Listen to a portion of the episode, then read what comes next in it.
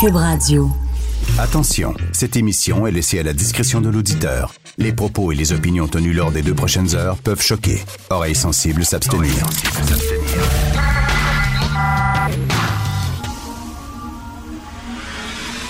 Martino. De 8 à 10. Politiquement incorrect.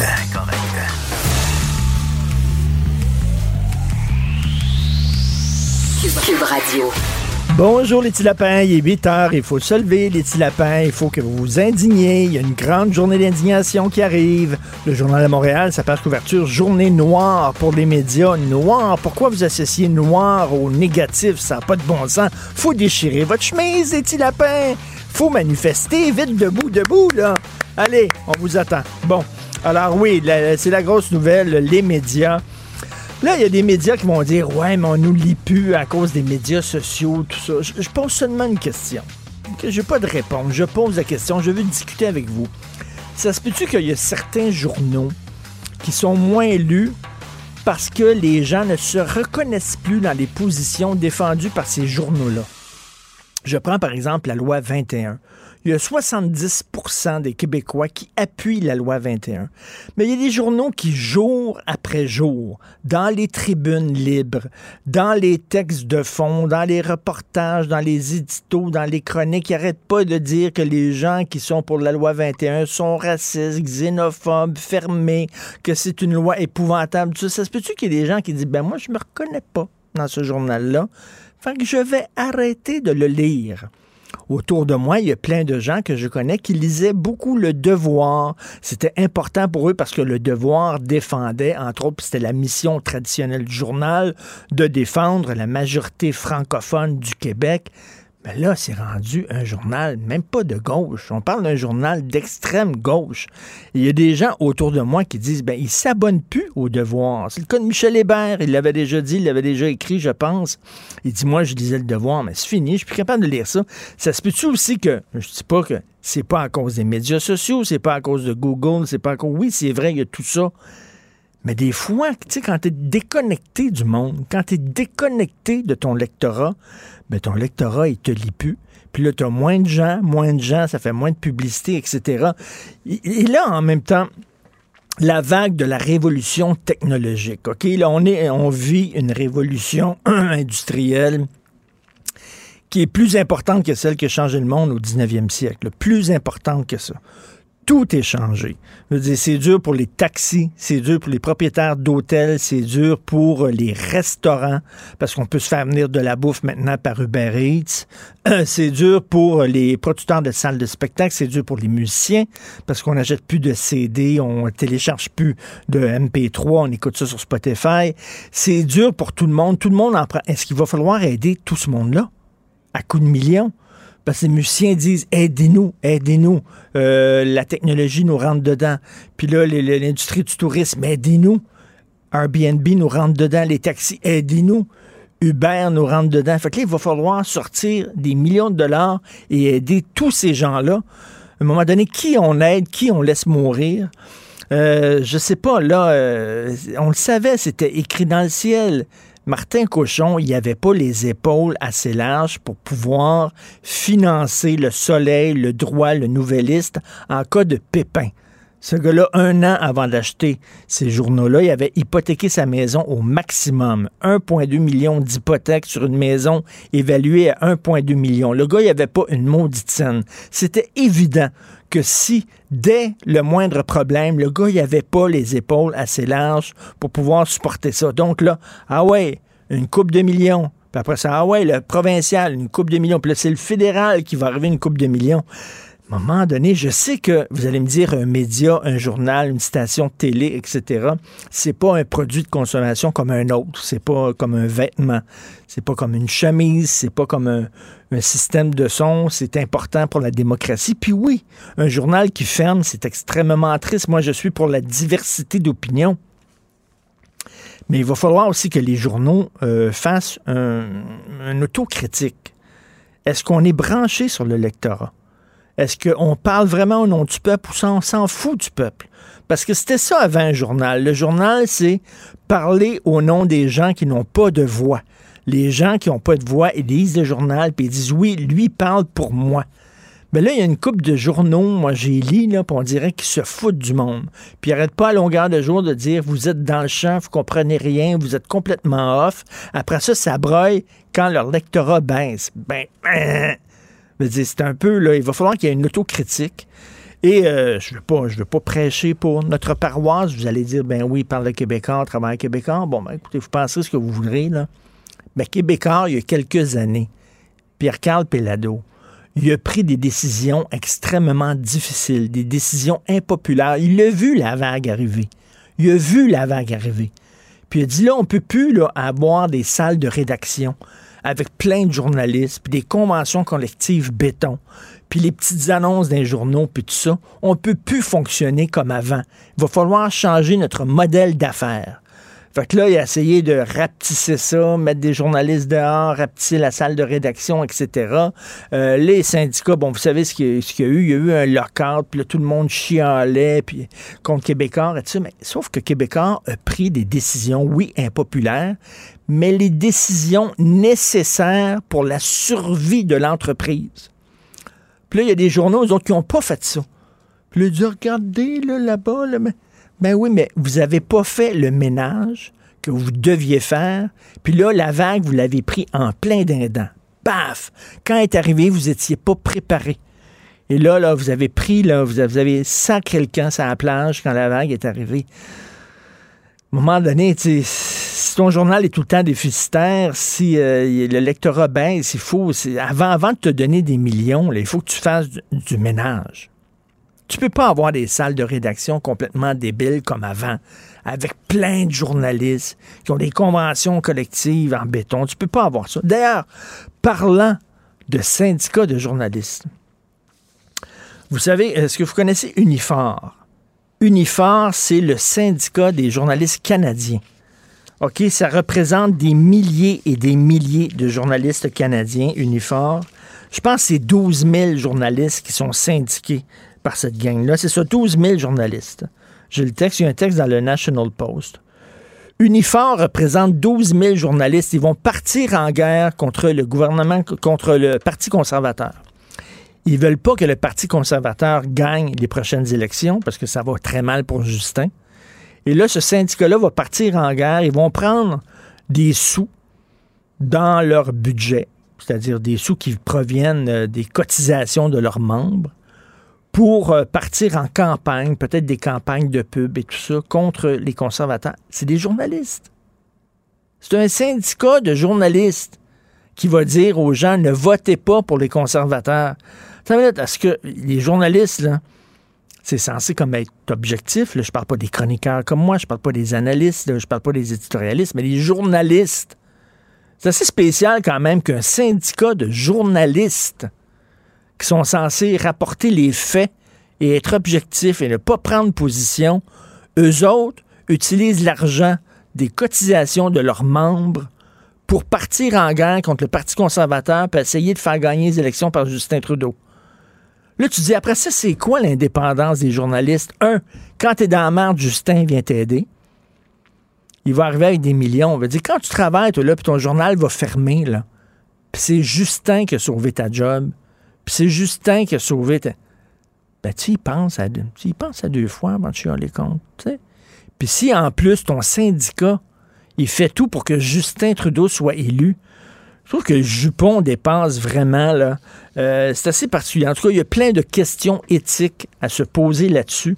Et comment ça se fait qu'il y a des journaux, parce que les journaux, c'est des entreprises. Comment ça se fait qu'il y a des entreprises qui n'ont pas changé leur modèle d'affaires, qui ont été, euh, qui ont été tout croche, qui ont géré tout croche, euh, avec des mauvaises décisions, puis là, après ça, ça fonctionne pas, puis les se retournent vers le gouvernement, ben aidez-nous, ben oui, mais aidez-nous, aide-toi, le ciel t'aidera. Peut-être si vous aviez pris certains virages dans votre façon de faire, dans votre façon de couvrir de couvrir les événements, peut-être que vous ne seriez pas dans cette situation-là. C'est la question qu'on peut se poser. On va en parler un peu plus tard euh, sur l'aspect économique avec Michel Girard. Restez des nôtres. Plus tard dans l'émission, j'ai un deuxième bloc d'opinion et je vais vous parler des fonctionnaires fédéraux et des flatulences. Les fonctionnaires fédéraux ont reçu un guide. Comment se comporter quand tu as envie de péter? Pas des jokes, là. C'est vrai, un guide qui était fait, là, avec votre argent qu'on a distribué à des milliers de fonctionnaires fédéraux. Si tu as envie de péter un job, qu'est-ce que tu fais? OK, je vais vous dire ça un peu plus tard. On s'en va tout de suite à la pause. Vous écoutez Politiquement Incorrect. L'art est dans la manière. Non, c'est pas de la comédie. C'est Politiquement Incorrect avec Martineau. Il y a un auditeur, Michel, qui vient de m'écrire, écoutez ça sur les journaux. Il dit des entreprises non rentables, il y en a plein. Mais une entreprise non rentable qui a pour mission d'écrire sur ses propres malheurs et de se diffuser et de se plaindre et de demander qu'on la finance, il n'y en a pas tant. C'est vrai. Regarde, les commerces au détail ont de la difficulté là, avec Amazon. Mais tu sais, ils n'ont pas de journaux pour se plaindre.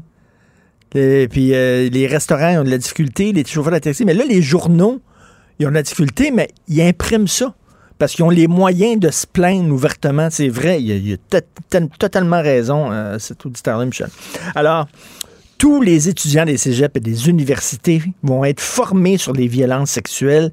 À l'Université Laval, la formation pourrait même être complétée en classe, même avant même de pouvoir choisir vos cours. Vous devriez montrer, vous devrez montrer patte blanche et prouver que vous avez suivi la formation, que vous comprenez euh, c'est quoi une agression sexuelle, que vous promettiez que vous allez vous comporter euh, dorénavant de façon correcte avec vos camarades, vos collègues de classe. Est-ce que c'est une bonne idée? Nous allons parler avec mon amie Sylvie Lavallée, sexologue et psychothérapeute, qui est tellement gentille pour nous parler. Merci Sylvie.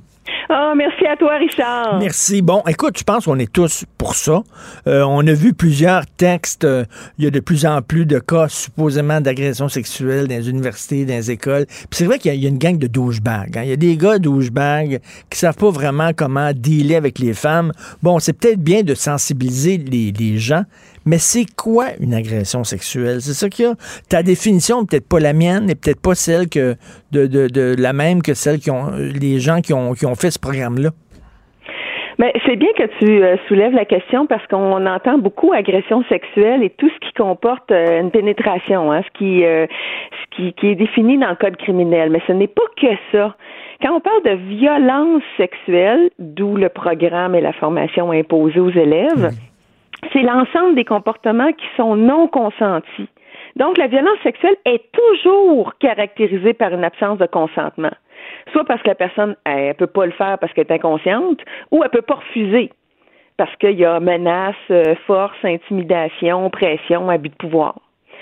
Alors, c'est donc peu importe le degré d'intrusion, le type de coercition employée, c'est tous les comportements qui sont pas consentis. Alors, je pense que c'est ça qui est vraiment important à retenir ce matin. Puis quand on parle de coercition, donc de, je peux, la personne peut pas refuser. Ben, c'est des menaces verbales, l'intimidation, le chantage, etc., etc., qui peuvent se passer dans un lien d'autorité parce que la plupart des agressions, ça a lieu entre élèves. Il y a une étude l'an passé, le ECIMU, c'est l'enquête sur la sexualité, la sécurité et les interactions en milieu universitaire du Québec. Et je pense que la formation s'est basée sur les résultats de cette étude-là. Et ça montre que euh, ben, il y a plusieurs conséquences à ça. C'est tous les groupes d'employés et d'étudiants qui sont impliqués. Puis 40% ont moins eu une conséquence négative associée à cette violence-là. La première, ben, c'est je t'apprendrai rien, des difficultés à poursuivre les activités et les études. Alors, c'est clair que quand tu es dans un milieu de vie puis tu à l'université, c'est pour apprendre, au prix que ça coûte, aux efforts qu'il faut que tu fournisses, tu veux passer à travers tes sessions. Alors ça, c'est une conséquence assez grave. Ensuite, 15% des difficultés dans la vie affective, sexuelle, intime. 6% ont augmenté leur consommation d'alcool. 13 des habitudes alimentaires ont changé. Ça va jusqu'à 10 qui, qui sont sur le point cliniquement d'avoir des symptômes de stress post-trauma. Puis ça monte à 28% s'il y a eu vraiment agression sexuelle. Donc là, on parle ben de quand ça inclut pénétration. Ça, c'est sûr, les attouchements, les agressions, les becs forcés, etc. Ça. Mais tu sais, à un moment donné, à l'université Laval, on avait fait un gros sondage, on s'était bon, on s'était rendu compte qu'il y avait un, pourcentage extrêmement élevé de gens, euh, surtout des filles qui disaient avoir été victimes de violences euh, sexuelles. Mais là, on voyait dans, dans le questionnaire qu'ils avaient ben, envoyaient à leurs étudiantes et étudiants euh, qu'un regard insistant était considéré comme une violence euh, sexuelle. Attends une minute, là, je, je, comprends, il y a regard insistant et regard insistant. Le vieux mononcle qui a la langue sortie dans l'ascenseur puis qui te regarde, qui de tout le long là, du, euh, du 25e étage au rez-de-chaussée, il y a le regard fixé sur tes seins. Je peux comprendre, mais tu sais, c'est quoi un regard insistant? Ben, je dirais que euh, j'aime euh, le qualificatif insistant parce que ça, ça, ça, ça, ressemble beaucoup à l'harcèlement. C'est-à-dire que je persiste et continue, même si c'est évident que la fille veut pas se faire regarder, qu'elle ne répond pas au regard, puis qu'elle ne répond pas surtout avec un regard de concupiscence.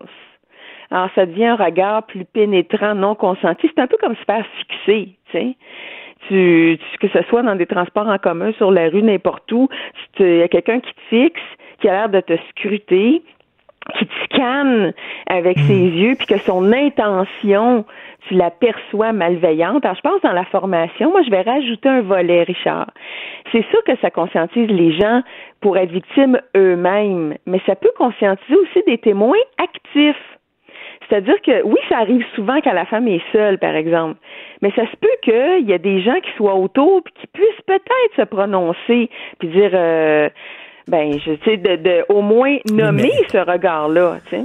Oui, mais le regard assistant pour un, c'est peut-être pas un regard assistant pour l'autre. Écoute, je me souviens, je me souviens au secondaire, secondaire 5, euh, j'avais les, les, hormones, la testostérone au plafond.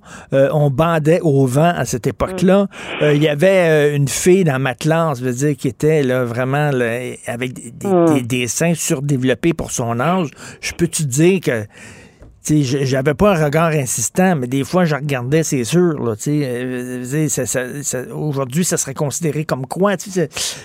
Il y a comme il y a une zone grise. C'est quoi un regard insistant? Puis oui, le man spread, là, bon, il y a un gars qui s'assoit dans l'autobus, qui, est un peu écarté. Là, on va dire que ça, c'est une forme de, de violence sexuelle. Euh, à un moment donné, là. C'est ça, j'ai peur, moi, de ce test-là. C'est que oui, je, je comprends l'idée derrière, puis c'est parfait, puis on peut pas être contre la vertu, mais comment ça va être fait? J'espère que ça va être fait par des professionnels, ce test-là.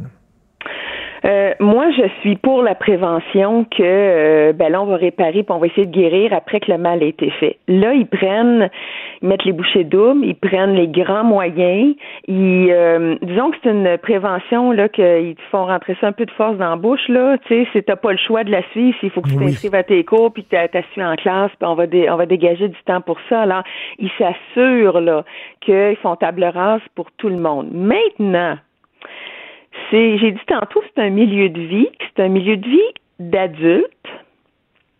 Et c'est un milieu de vie où il y en a là-dedans qui ont une vie sexuelle et amoureuse. Il y en a que ça commence, il y en a que c'est déjà très actif. Hmm. Et euh, c'est des classes mixtes. Puis là, peu importe le genre, l'orientation, là, qui Richard, là, je suis pas là-dedans, là. Hmm. On y va juste dans le général, là. Donc, si me vois-tu venir? c'est un lieu d'attirance. Ben oui. C'est un peu comme le travail. Ça dire qu'on dit que le travail peut être aphrodisiaque. Ben oui, tu t'arranges, tu es souriant, euh, tu gères ton stress, euh, tu es toujours poli. C'est pas en vraie vie, là. Ben, à l'école aussi, là. Tu sais, t'es là pour un cours de trois heures, tu repars, tu vas dîner, tu t'es ta bibliothèque, t'es, c'est, pas ton milieu de vie, mais tu, tu, tu dors pas là, sauf que tu vis, là. Tu côtoies des gens, tu travailles en équipe, tu croises des gens dans les corridors. Alors, il y a des, des gens que c'est sûr qui vont te charmer, qui vont te séduire, que tu vas remarquer.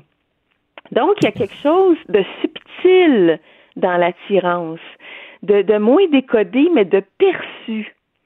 Et là, ce que tu es en train de dire, c'est faudrait pas que ça tue ben c'est ça, toi, comme thérapeute, est-ce que tu as, euh, est-ce que tu as des hommes qui vont te voir en disant je ne sais plus comment dealer avec les femmes? Je sais, moi, je veux te dire, franchement, Sylvie, là, euh, quand je prends l'ascenseur et je suis tout seul avec une fille dans l'ascenseur, hum. je sais pas, tu sais, je, regarde mon cellulaire, je, fais comme si c'était pas là, je, c'est comme je regarde pas dans les yeux avec un petit sourire comment ça va, tout ça, j'ai peur que ce soit mal perçu. Mais tu vois, moi, je dis, souvent à mes patients, une passion, ça se vit pas dans la tête, ça se vit dans le corps. Alors, quand on est dans la tête, on est en train d'être sur le mode défensif. on contrôle quelque chose. On contrôle. C'est déjà difficile de contrôler un regard. Tu sais, je te dis, regarde pas là. Euh, ben oui, tu vas avoir un effort à faire. Ben oui. Alors, il y a un contrôle, là. Tu sais, là, t'es conscient, là, mon Dieu, là, c'est un, c'est un lieu de passage, c'est une transition, je vais regarder, là. Déjà, n'importe qui d'un ascenseur est assez mal à l'aise. Mais là, là, t'es, t'es vraiment dans ta tête en disant, là, faut que je sois impeccable. Euh, dans, dans, ma façon d'interagir, de, contrôler. Euh, c'est oui, il y a des hommes qui certains m'ont dit je sais plus quoi faire. Il y a des réunions des 5 à 7. On, avant, là, je complimentais. Je sais même plus. J'ai le droit de dire que son parfum, tu sais, euh, c'est le fun, c'est beau ses cheveux, que tu sais, ils vont dire c'est quoi être T'as une belle robe, t'es bien habillée, ça te va bien, t'as changé tes cheveux, wow, tu sais, ça, ça, se dit ça, ça, ça tu sais, Certainement que ça se dit parce que ça se veut poli, gentil, c'est du civisme, hein, c'est du bien vivre ensemble. Ce qui serait déplacé, c'est tout ce que ça sous-entend, puis ce que je te ferais avec cette robe-là, puis d'inciter, puis de persister, puis d'y écrire des, puis de, de, puis de continuer tout le temps, tout le temps. Alors là, tu, tu fais comme un, comme un étau autour de cette personne-là. le consentement, c'est quelque chose d'intangible. De, Toi, là, au cours de ta vie, y a-tu déjà un gars qui t'a déjà demandé est-ce que tu me donnes la permission de t'embrasser? Premièrement, si le gars, si le gars te demandait ça, tu débanderais en maudit, là. Moi, j'ai, il faut que je te compte, Richard. J'ai une amie, une très, très bonne amie à moi qui enseigne le français secondaire 5. Et il y a eu euh, euh, un, un, organisme communautaire qui est venu donner un cours d'éducation à la sexualité aux élèves avec une mise en situation sur le consentement. Alors, c'est une jeune quatrième secondaire dans un party. Il y a des gens de son niveau, mais il y a un gars du cégep qui est là. Puis elle le trouve beau, puis là, danse un slow avec, puis lui aussi, elle trouve super belle. Alors, il s'arrange pour aller la reconduire seule chez elle. Elle accepte. Et là, dans voiture, c'est le contexte, OK? Je rappelle, c'est une mise en situation. Donc, elle est envoûtée par lui, il est donc beau, est donc extraordinaire parce qu'il est plus vieux, tu sais. Et là, lui, euh, ben, elle fun, et là, il a le goût de l'embrasser. À date, là, il n'y a rien de mal dans ça. Et là, les, les, euh, les gens de l'organisme ont posé la question, ben, mettez-vous à la place de la fille, mettez-vous à la place du gars. Ils ont vraiment scindé la classe en deux, les filles d'un côté, les gars de l'autre. Et là, le gars dit bon ben là dans la voiture, fait que je vais essayer de l'embrasser. Fait que là il l'embrasse, puis là il voit que bon elle se sent bien, puis là il y, a, il y a des mains baladeuses et elle se redit. Fin de la mise en situation. Mm. Et là, les filles de dire ben, qu'est-ce qu'elle aurait dû faire? Et les gars, ce qu'ils ont dit, ils auraient dû lui demander est-ce que je peux t'embrasser? Alors là, je suis. Non, non, moi, là, non. Je, Jamais. à un moment donné, quand t'es un gars, il faut que tu te lances dans le vide, t'embrasses la fille, mais si elle veut pas, t'arrêtes t'insistes pas.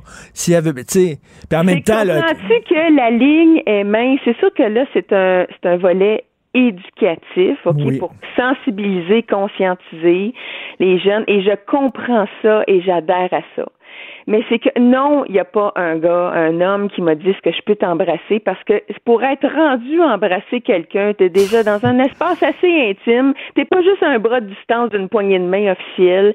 Il y a déjà eu un contexte, ben il y a déjà eu des codes non-verbaux, un regard, un T'as déjà, déjà sorti euh, tout seul en tête à tête avec cette fille-là ben avant. oui, alors il y a, y a, déjà un espace affectif, intime qui, qui crée le moment. OK?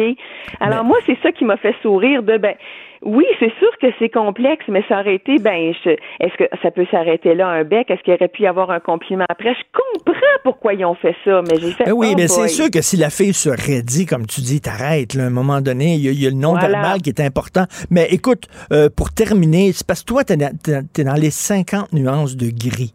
Et j'espère que les gens qui vont faire cette formation-là vont être comme toi dans les 50 nuances de gris. J'espère que ce ne sera pas des idéologues qui pensent qu'un regard est une violence sexuelle, qu'un man spread est une sorte d'agression. On verra. Oui, mais en même temps, Richard, il y a des choses qu'il faut qu'ils soient dites. énoncées pour prévenir. Alors là-dessus, on va applaudir, mais oui, je l'espère tout aussi comme toi que ça tuera pas tout dans ce beau milieu de vie. Merci beaucoup. C'est toujours intéressant de te parler, Sylvie. Merci d'avoir pris le temps. Merci, Richard. Merci. On s'en va tout de suite à la pause. Vous écoutez Politiquement Incorrect. Politiquement Incorrect. Joignez-vous à la discussion. Appelez ou textez. 187 Cube Radio. 1877 827 2346. Alors, c'est les débuts pour la nouvelle saison de Denise Bombardier qui va nous parler euh, chaque semaine. Bonjour, Denise. Oui, bonjour Richard. Très content de vous retrouver. Euh, vous voulez aussi parler de la crise des médias. Vous connaissez bien, euh, bien sûr, les médias en France. Est-ce que c'est la même chose qu'ici? Est-ce que les médias en France traversent le même genre de crise? Mais évidemment, on dit tout, on dit, on dit depuis des années que le magazine de l'Express, par exemple, qui a déjà dominé le marché, que le magazine de l'Express euh, est dans de, on sait qu'il est dans de grandes difficultés. Ça va finir par, par, par, ça va finir par disparaître. Le problème, c'est la révolution technologique. Hmm. Et ça, c'est, on est dans un autre paradigme, comme, comme, comme, on dit dans certaines universités. Alors donc, c'est que on a, on change complètement de, de régime. Et une des raisons qui explique euh, que les gens ne lisent plus euh, ne lisent plus les journaux parce que euh, avant les gens considéraient aussi que pour lire un journal il fallait payer n'est-ce pas? Oui. Donc il fallait payer son journal. Maintenant tout est gratuit sur les réseaux sociaux. Alors c'est comme ça. Et en plus, il y a des, il y a des c'est clair, on, le sait, je ne veux pas me répéter, mais on sait très bien que la presse, en décidant de, de, de retirer la presse papier et de se limiter à une tablette qu'on doit acheter pour lire la, pour lire la presse euh, en ligne, eh ben c'était évident qu'ils ont, ils ont fait le mauvais choix, mais un choix terriblement mauvais parce ben, que l'avenir de la presse non plus. Je, parle du genre de la presse. On ne sait pas ce qui va arriver. Parce que la presse, la presse finalement est victime des, des, mauvaises décisions de gestion de Guy Crevier, qui était, qui était l'éditeur de la presse. Il a pris des mauvaises décisions parce que les tablettes maintenant, on le sait, la vente des tablettes est en baisse parce que les jeunes ont, leur téléphone cellulaire et un ordinateur à la maison. Donc l'entre-deux, les tablettes, on n'a plus besoin de ça. Oui. Mais, mais une des choses qui me frappe dans les réactions, parce qu'à chaque fois qu'on a des conflits ou des, à chaque fois que le, travail, euh, disons que oui, c'est ça, de journalistes est, euh, est menacé par des fermetures, il n'y a pas de grande sympathie dans les journaux. C'est une affaire mm. qui compte. Et on le voit beaucoup dans, nos, dans les médias parce que c'est les journalistes qui sont dans les médias. Mais le grand public n'a pas, n'est pas très sensible à ça. Parce que pour le grand public, un journaliste qui perdrait son travail, c'est pas comme un ouvrier qui perd son travail. Alors donc, euh, ils considèrent que ce sont des gens, c'est une élite dans la société qui leur donne des leçons, euh, qui, qui, avec lesquelles ils sont d'accord ou pas d'accord, mais euh, il n'y a pas d'appui.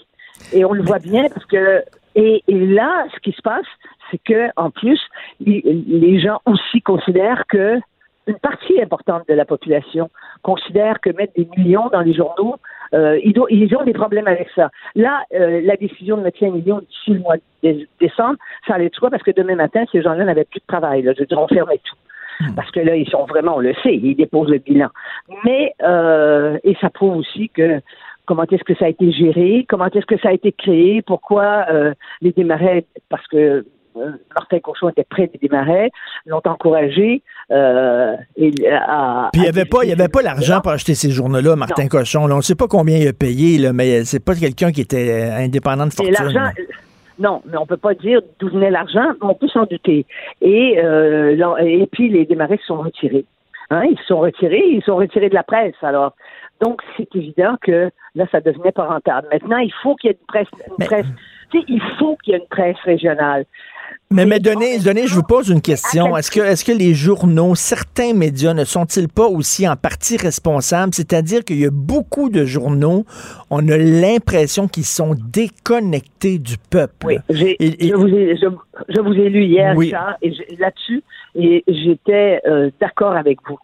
C'est ça, exactement. Ils se sentent aliénés, là, c'est-à-dire étrangers au journal qu'ils lisent. Ils se reconnaissent pas hmm. dans le journal qu'ils lisent. Maintenant, euh, maintenant, s'il fallait qu'ils se reconnaissent toujours euh, de façon systématique dans le journal, parce qu'un journal fait trop consensus, ça pose problème. Mais il y a des, mais il y a des gens effectivement qui ne lisent plus certains journaux parce qu'ils parce qu'ils sont pas d'accord avec l'orientation du journal. Oui. C'est le cas de la presse. C'est le cas du journal La Presse. Ben oui. il y a une sensibilité qu'on est capable de, de, de, saisir assez rapidement. Et qu'il y a un manque, un manque de diversité, un manque, un manque de, de diversité d'opinions dans le même journal. Je sais pas, je prends le journal Montréal, il y a des gens qui sont fédéralistes, souverainistes, il y a des gens un peu à droite, il y a des gens qui sont à gauche, il y a, Léopold Lozon qui écrit dans le journal de Montréal, etc. Mais il, y a des, certains journaux, on dirait que c'est rien que tout le temps le même point de vue. Tout à fait. Toujours. Tout à fait. Alors ça, et il y a Autrement dit, l'avenir est sombre, on le sait, et puis en plus, parce que toute la publicité, attention, ça implique aussi la publicité à la télévision, dans les télévisions privées parce que ça fait pas de l'argent euh, beaucoup la télévision privée parce que tout l'argent s'en va parce que la publicité est sur les est sur est sur ces, ces grands conglomérats qui contrôlent absolument toute l'économie mondiale. Hmm. Google, Facebook et tout ça. Voilà. Et chez nous, on n'intervient pas. On va intervenir, on n'intervient pas. Mais moi, ce qui, ce qui, ce qui m'agace beaucoup en même temps, c'est qu'on est en campagne électorale et tout de suite, le premier ministre Trudeau pèse sur le bouton en disant euh, une, une, presse libre est, est, est, absolument nécessaire à la démocratie. Ce sont ça, ce sont des discours qui n'ont qui n'ont aucun contenu derrière. Et en même temps, on ne veut pas d'une presse d'État. Une presse financée complètement par le ben gouvernement. on sait ce que ça a donné. On a vécu ça dans, dans, au siècle dernier. Dans, dans, toutes, les, dans toutes les dictatures, euh, partout où il n'y a pas la démocratie, quand le gouvernement euh, finance, c'est une presse d'État, c'est la Pravda, quoi. Hein? Ben avant, avant en France, avant en France, la télévision appartenait à l'État, là. Presque. Ah ben moi, j'ai fait, j'ai fait ma thèse doctorale là-dessus. À l'époque, il y avait une télévision et c'était, j'ai appelé ça, c'était la voix de la France. Mais ça, je vous parle des années 70, là. Depuis, ils ont, ils se sont complètement diversifiés, sont entrés, sont entrés de plein pied dans, dans ce que j'appellerais la démocratie euh, de l'information. Et, vous vous souvenez, euh, Denise, vous vous souvenez certainement de cette époque-là où il y avait des radios pirates qui étaient sur des bateaux, euh, qui étaient justement en territoire international et qui pouvaient diffuser. Et les gens, les jeunes surtout, écoutaient ces radios pirates-là parce qu'ils avaient une information que, le, que les radios qui étaient financées par l'État ne leur donnaient pas. Absolument. D'ailleurs, en particulier en Angleterre, il y a eu ce film extraordinaire oui. qui a été un, très grand succès. Je souviens plus du titre, vous, pouvez m'aider à le trouver, et où on voyait c'est toute l'histoire de ça, des radios pirates. Oui, tout à fait. C'était des radios, puis qui étaient des radios séditieuses, puis qui étaient, qui étaient pour le moins impolies à l'égard des pouvoirs, de tous les pouvoirs euh, de la société. C'est sûr, il y a toujours une réaction. Mais actuellement, moi, je, ne sais pas ce que sera l'avenir de la presse régionale. Je ne peux pas dire euh, est-ce que cette presse-là, est-ce que ces journaux-là vont être capables de, survivre? Mais, mais premièrement, en, passant, le, film dont vous parliez s'appelle euh, s'intitule Good Morning England, qui était sur les radios pirates. Mais, mais en même temps, euh, ce serait bien que les gouvernements cessent d'acheter de, la publicité dans, dans les GAFA, dans les Google, puis tout ça, puis qu'ils achètent de la publicité dans, la, dans, dans, dans les médias régionaux. Voilà, et ça, je pense que les, la population est d'accord avec ça. Et pourquoi ils le font pas? Ben, euh, posons-nous la question. Parce que ça se fait dans certains pays d'Europe. On a commencé en France, ils paient des, maintenant ils paient des taxes. Hein? Et puis dans d'autres pays aussi. Pourquoi on ne le fait pas ici? Pourquoi on est on est on est collé à, Google et à Facebook et euh, que quand je dis on, c'est le pouvoir, le pouvoir politique. Hein? Mmh. Et malgré les demandes de l'opposition, mais le problème, c'est que si l'opposition actuelle arrivait au pouvoir, est-ce qu'ils affronteraient ces grands groupes de, parce qu'on est en Amérique du Nord, n'est-ce pas, et qu'on est sous la règle de l'Amérique du Nord, je dirais en quelque sorte. Et c'est pas c'est pas c'est pas gay, mais c'est comme ça. Et en terminant, un deuxième sujet, le défilé de la fierté gay. Euh, c'est rendu maintenant, c'est une institution, là. Oui, c'est devenu une institution. Et moi, quand j'ai et moi, je me disais, il y a 35 ans, je me souviens très bien, il y a 35 ans, on pouvait faire descendre 300 000 personnes dans la rue au Québec pour la langue française. Mm. Hein? Puis euh, il y a eu, il y a eu le, printemps érable. Oui, sont des, des, centaines de milliers de gens sont descendus. On peut, on peut s'interroger sur le bien fondé de, de, de, de ce qui les a fait descendre dans la rue. C'était d'abord pour avoir une, une, une, baisse de frais de scolarité mais c'était quand même, c'est greffé à ça des revendications sociales. Oui. Ben, aujourd'hui, quand j'ai vu ça dimanche, je me disais, avec toutes les familles qui vont là, et là, je, vais dire un mot là-dessus aussi, euh, je me suis dit quand même, voilà, nous sommes, nous sommes dans une, autre société. Et les, les, objectifs publics, je veux dire, tu sais, la défense de la langue, euh, la défense de l'éducation, ça mobilise plus du tout les gens. Et ce que je voulais vous dire à, propos des familles, ça reste quand même un défilé avec beaucoup de mauvais goût. Hein, c'était moins dans les premiers. Je veux dire, c'est vrai que dans le passé, ça a été encore pire. Mm. Euh, les chars allégoriques avec des gâteaux à moitié plus nus, avec des, des, des euh, qui se mettaient des, des, à la place du pénis, ils mettent un étui, comme ils font en, en, Amazonie. Et donc, c'était quand même de mauvais, au, moins, au mieux, c'était de mauvais goût. Mais il y en a encore de ça aussi. Et je comprends pas qu'on amène, amène des enfants voir ça. Parce que, euh, comment, comment explique-t-on aux enfants? Je veux bien que et ça, on est d'accord. Tout le monde est d'accord pour dire que la, la, les minorités sexuelles ont le droit d'exister. Non seulement elles ont le droit d'exister, mais elles ont le droit de revendiquer des droits, puis on a le droit de les respecter. Mais euh, moi, je connais, moi, j'ai beaucoup d'amis gays autour de moi qui ne vont pas ben oui, moi, moi, euh, tout à fait. Et écoutez, le, vous savez, le gros panier, là, le LGBT, euh, plus, etc. Moi, il y a un, ami gay qui me disait, moi, je suis un homme qui couche avec des hommes. Je sais qui je suis. Mais il dit l'affaire, les non-binaires, les non-genrés, puis tu sais, dis-moi, leur combat n'est pas le mien. Donc, il dit, je comprends pas pourquoi on nous met tous dans le même panier, parce que je me reconnais pas dans les transsexuels. C'est un gay qui me disait ça. Je me reconnais pas dans les pansexuels, dans les non-binaires. Nous avons chaque nos combats et c'est faux de dire qu'on est toute la même gang. Ce qui est gênant, c'est que les hommes politiques, on sait très bien que euh, M. Legault n'y avait pas été jusqu'à maintenant et que c'est certainement pas, euh, il, n'est certainement pas allé là euh, avec un grand enthousiasme, mais il savait qu'il n'a plus le choix. Et cette rectitude politique-là, à l'égard du mouvement, du lobby, mais le lobby, vous avez raison, les, les, les, les gays se sont fait kidnapper par par les trans, par ben oui. Bon, voilà. Ils se sont fait kidnapper, en fait, leur, leur mouvement, parce que ça les dépasse. Eh bien, euh, c'est bien évident que c'est pas d'ailleurs. Parce que parce qu'on trouve maintenant les gays, on trouve qu'ils sont trop straight, on trouve qu'ils sont trop dans l'establishment. Maintenant, on va s'en va vers les trans qui sont plus marginaux.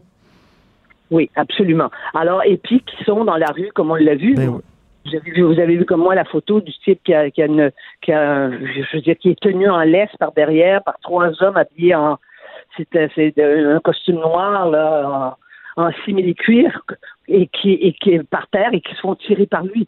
Tu sais, il y a des petits-enfants de 4-5 ans dans la rue, puis tout le monde trouve ça drôle. Mm. Eh bien, moi, je trouve pas ça drôle. Et puis, je sais qu'il y a beaucoup de gens qui trouvent pas ça drôle. Et parmi les gens, il y a beaucoup de, il y a beaucoup de gens qui sont gays et qui ne trouvent pas ça drôle. Ben, tout à fait, et qui vont même pas, absolument pas. Ben, merci, merci beaucoup de votre franchise, Denise. Merci. On va se reparler régulièrement. Merci beaucoup. D'accord, au revoir. Au revoir. L'art est dans la manière. Non, c'est pas de la comédie. C'est politiquement incorrect avec Martineau. Chronique économique maintenant avec Michel Girard. On lui a parlé hier, on lui parle aujourd'hui. Bien sûr, euh, le gros sujet euh, économique aujourd'hui, c'est les médias en difficulté. Bonjour Michel. Bonjour, Richard. Euh, Michel, mais, euh, monsieur, monsieur Cochon, on savait qu'il n'y avait pas les épaules suffisamment solides pour pouvoir porter à bout de bras tous ces journaux-là. Ben effectivement, il y a quatre ans, là, quand il a entre guillemets acheté là, de Power on connaît pas les conditions. Acheté de Power Cup euh, euh, les six quotidiens régionaux, là, le Soleil, le Nouvelliste, le Droit, la Tribune, le quotidien Le Progrès puis la Voix de l'Est là.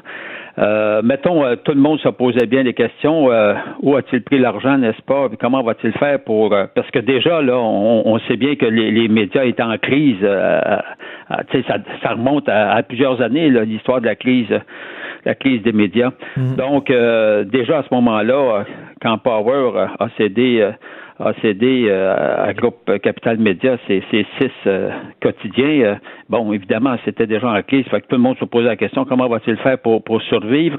Alors, on a la réponse aujourd'hui. Il n'a pas survécu. Et, euh, et puis et puis, puis ça date pas là, de, de, de cette année là. On le sait, je pense que c'est depuis le début là qui est, est en difficulté financière. Mm. Alors puis il est en difficulté financière comme tous les médias, comme tous les médias évidemment en arrachent depuis euh, depuis nombre nombre d'années. Euh, évidemment, il y en a, il y en a qui s'en sortent mieux que d'autres, comme euh, évidemment euh, les médias de, de Québécois Média. Bon, mais c'est parce que c'est en, raison, c'est grâce finalement à la convergence qui, qui, qui, qui réussissent à mieux, à mieux, s'en sortir du côté de Québécois Média. Mais cela étant dit, donc tous les autres sont, en difficulté. Or, et, et on est rendu au point où ça prend absolument, puis je trouve que ça prend, mon Dieu, que ça prend du temps euh, au gouvernement pour, euh, pour agir, euh, pour réagir et mettre en place des mécanismes sérieux d'aide financière. puis là, on, on c'est pas une question de, donner de la charité, là, c'est, on ne fait pas appel à la charité, là.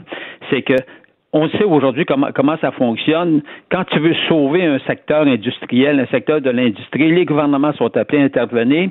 Et puis là, au bout du compte, ce que tu calcules, c'est l'aide gouvernementale qui est apportée versus ce que ça rapporte en termes de retombées économiques. Et puis si, hmm. si c'est positif, ben voilà, on le fait. Mais, mais, mais, Michel, en même temps. en place au plus des mesures. Il y a plein d'industries là, qui, qui boivent la tasse à cause de la révolution technologique. L'industrie du tourisme, tu le sais, l'industrie des transports, l'industrie du spectacle, les musiciens. Est-ce qu'il faut aider tous ces gens-là aussi? Le, commerce au détail aussi, on a de la misère avec Amazon et tout ça.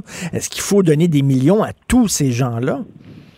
C'est-à-dire que la question n'est pas de donner des millions. La question est de mettre en place des mesures mmh qui vont faire en sorte que, que, les mesures soient justes et équitables pour tous les intervenants, pour tous les joueurs euh, dans, dans, le secteur X. Le problème auquel on fait face du côté notamment des médias, des médias, c'est qu'il y a un déséquilibre à l'heure actuelle en faveur euh, en, en, faveur euh, des membres du GAFA. Quand je parle des membres du GAFA, on sait, on fait référence au Google, Amazon, Facebook, Apple de ce monde. Oui. Euh, alors, au niveau des médias, regarde, un, on est les médias sont fragilisés par la baisse des revenus publicitaires, puis la tarte publicitaire est toujours la même. Le hic, c'est que ce, c'est sont les membres du GAFA euh, qui empochent le gros des revenus publicitaires. Et empochent le gros des revenus publicitaires provenant également des gouvernements. Alors, et c'est pour ça que moi, une des mesures que que je propose, c'est que les gouvernements, que ce soit le gouvernement, le gouvernement Legault, que ce soit le gouvernement Trudeau, les municipalités, etc., au lieu de dépenser, en fait, de consacrer une grande partie de ce qu'elles allouent à l'heure actuelle euh, à l'Internet, c'est-à-dire euh, sur le web, euh, au Facebook de, ce monde, ben plutôt de la louer aux, médias écrits. Tu n'es pas obligé de t'annoncer là euh, sur les Facebook de, ce monde. Ben oui. moi, ce que je dis, il pourrait y avoir un déplacement en faveur parce que finalement, ce qu'on a, ce qu'on a fait, c'est qu'on a enlevé des revenus publicitaires des, médias écrits ben qui nous alimentent en information. il faut, il faut que, effectivement, mais il faut que les, les, les, les, bottines suivent les babines. Quand Justin Trudeau dit ça n'a pas de bon sens de voir ces journaux-là, ben oui, mais euh, tiens-toi debout contre les GAFA, Justin. Oui, mais, mais oui, non, non, mais e, e, effectivement, et parce qu'on on sait du côté fédéral, on favorise justement les membres du GAFA au détriment des autres des autres membres de l'industrie euh, médiatique et, et, de, aux, alors et, et, ça, ça c'est ça qui n'a pas de bon sens. Tu sais, par exemple, on revient toujours à la même chose. On, on sait que c'est les, ces, géants du web, bon, ne perçoivent pas euh, la, TV, la, la TPS notamment. Regarde, c'est injuste. Ça, ben Ton système fiscal, il faut qu'il soit équitable pour tout le monde. Tu peux pas, tu peux pas donner des cadeaux à l'un puis puis le faire puis, puis le faire supporter euh, les malheurs euh, aux autres. Ça, ça marche pas. Peux pas dire, tu peux pas dire Club Illico, ils doivent payer mettons euh, des, taxes, mais pas mais pas Netflix. Ça, ça, ben non, mais, mais c'est ça. C'est comme d'ailleurs, c'est pour ça d'ailleurs que faire euh, une parenthèse, en, France, pour régler le problème du fait que les, géants du web ne payent pas leur, leur part d'impôts et de taxes, etc., alors eux, ils ont décidé, en France notamment, ils ont, ils ont, décidé d'imposer, mettons, 3 euh, c'est-à-dire percevoir une espèce de redevance, si on veut, 3% sur les revenus. Les revenus bruts, là. Alors, euh, au diable les revenus, les, revenus nets sur les revenus bruts. Évidemment, là, on voit, on voit toute l'opposition du côté américain qui font des menaces pour pas, pour pas que ça soit, pour pas que la France passe à l'action de ce côté-là. Mais tu vois, c'est que c'est les géants du web, ils rentrent dans nos marchés, mm. euh, ils rentrent dans nos marchés et puis, et puis, mais ils causent des problèmes à tous les autres euh, à tous les autres euh, euh, intervenants dans, telle ou telle industrie. Et c'est ça qui marche ben, pas. C'est tout à fait injuste et inéquitable. Et, écoute, il y a un catch-22 dans l'affaire de Capital Média, c'est-à-dire il n'y a pas grand monde qui sont intéressés à reprendre ces journaux-là, sauf Québécois. Mais si Québécois reprend les journaux, faut pas se le cacher, il y a un danger de concentration de la presse aussi. Là. Ben effectivement. Sauf que sauf que c'est quoi ton choix là hein? C'est quoi ton choix? Est-ce que tu laisses mourir les six quotidiens ou bien si ou, bien si tu, tu tu prends le risque de la concentration? Tu sais c'est quoi le choix là? Il n'y en a pas? Il y en a pas? Ben, ben c'est ça. Alors, puis c'est, c'est quand même pas le gouvernement qui va acheter les médias, qui, qui, qui, qui, va gérer les, qui va gérer euh, les, six quotidiens de, de, Capital Média. Alors, tant mieux s'il y a un acquéreur complètement indépendant quelque part. Sauf que c'est tellement difficile, comprends-tu? Comment, comment le prochain acquéreur va pouvoir survivre? Et, là, la question. Et, en même temps, et, Michel, en même temps, il y a des entreprises, puis là, je, parle de, Québécois, qui ont pris les mesures impopulaires, des mesures difficiles, mais les mesures nécessaires pour assurer leur survie. Tu sais que, bon, ils ont, ils ont euh, jeté des, euh, coupé des postes, euh, rapetissé les salles de rédaction, etc. à l'époque, tout le monde chialait contre ça en disant ça n'a pas de bon sens, mais c'était des mesures qui finalement étaient nécessaires pour assurer. Mais il y a des entreprises qui n'ont qui ont pas eu la sagesse et le courage de prendre ces mesures-là. Puis là, aujourd'hui, se retrouve le bec à l'eau. Ben oui, mais c'est parce que tu as mal géré tes affaires, Tipit.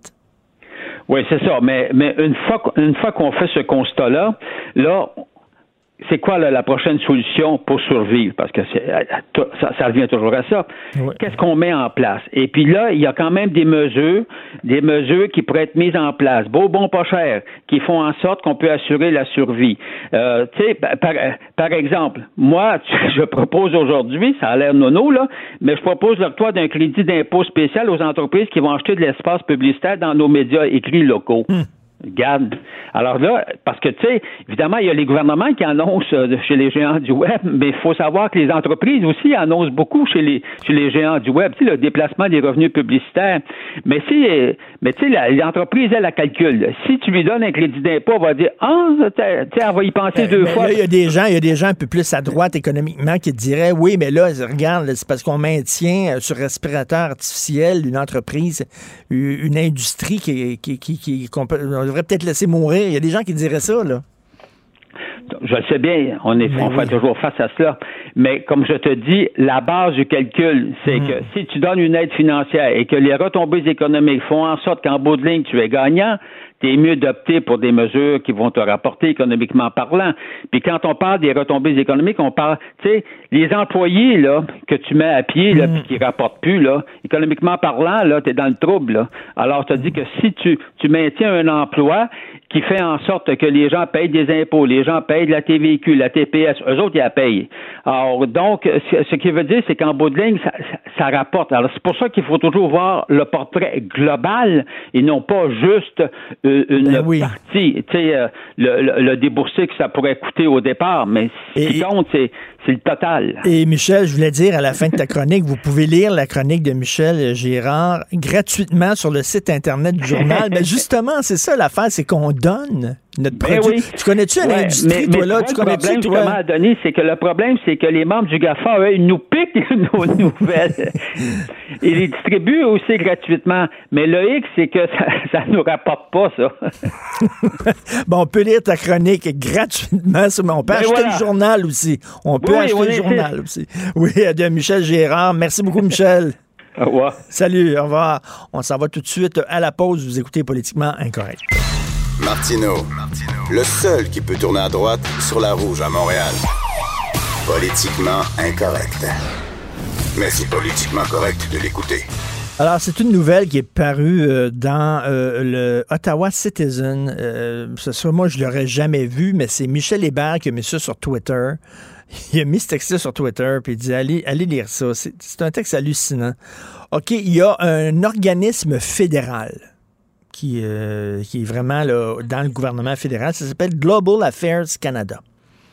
Je sais pas trop c'est quoi. J'imagine Global Affairs Canada, ça s'occupe de politique internationale ou de finances internationales. C'est, euh, ça, ça appartient à l'État, donc ce sont des fonctionnaires. Et là, ils ont un nouveau building. Il y a des milliers de fonctionnaires fédéraux qui travaillent là. Un nouveau building à air ouverte bien moderne. Parce que c'est ça la mode maintenant. Les buildings à air ouverte. Tu sais, dans les restaurants, la mode, c'est que tu as la cuisine à air ouverte. Tu peux voir les cuisiniers euh, cuisiner ton, ton, ton, plat devant toi. Mais là, dans les milieux de travail, ce sont les milieux de travail à air, ouverte. Donc, c'est fini les cubicules. Tu n'es plus protégé par ton petit cubicule maintenant, c'est bon. Mais sauf que là, il faut que tu changes ta façon de faire. Parce qu'avant, avec ton petit cubicule, tu étais en privé, tu étais tout seul, tu étais dans ton coin, dans ta petite bulle. Mais là, soudainement, tu es confronté aux autres. Donc, tu peux plus travailler de la même façon. Et là, on a envoyé un guide à ces milliers de fonctionnaires-là pour leur donner des trucs pour changer leur façon de faire. Et c'est vraiment hallucinant. Je veux dire, c'est incroyable. Par exemple, euh, se couper les ongles. Est-ce que vous vous coupez les ongles à votre bureau?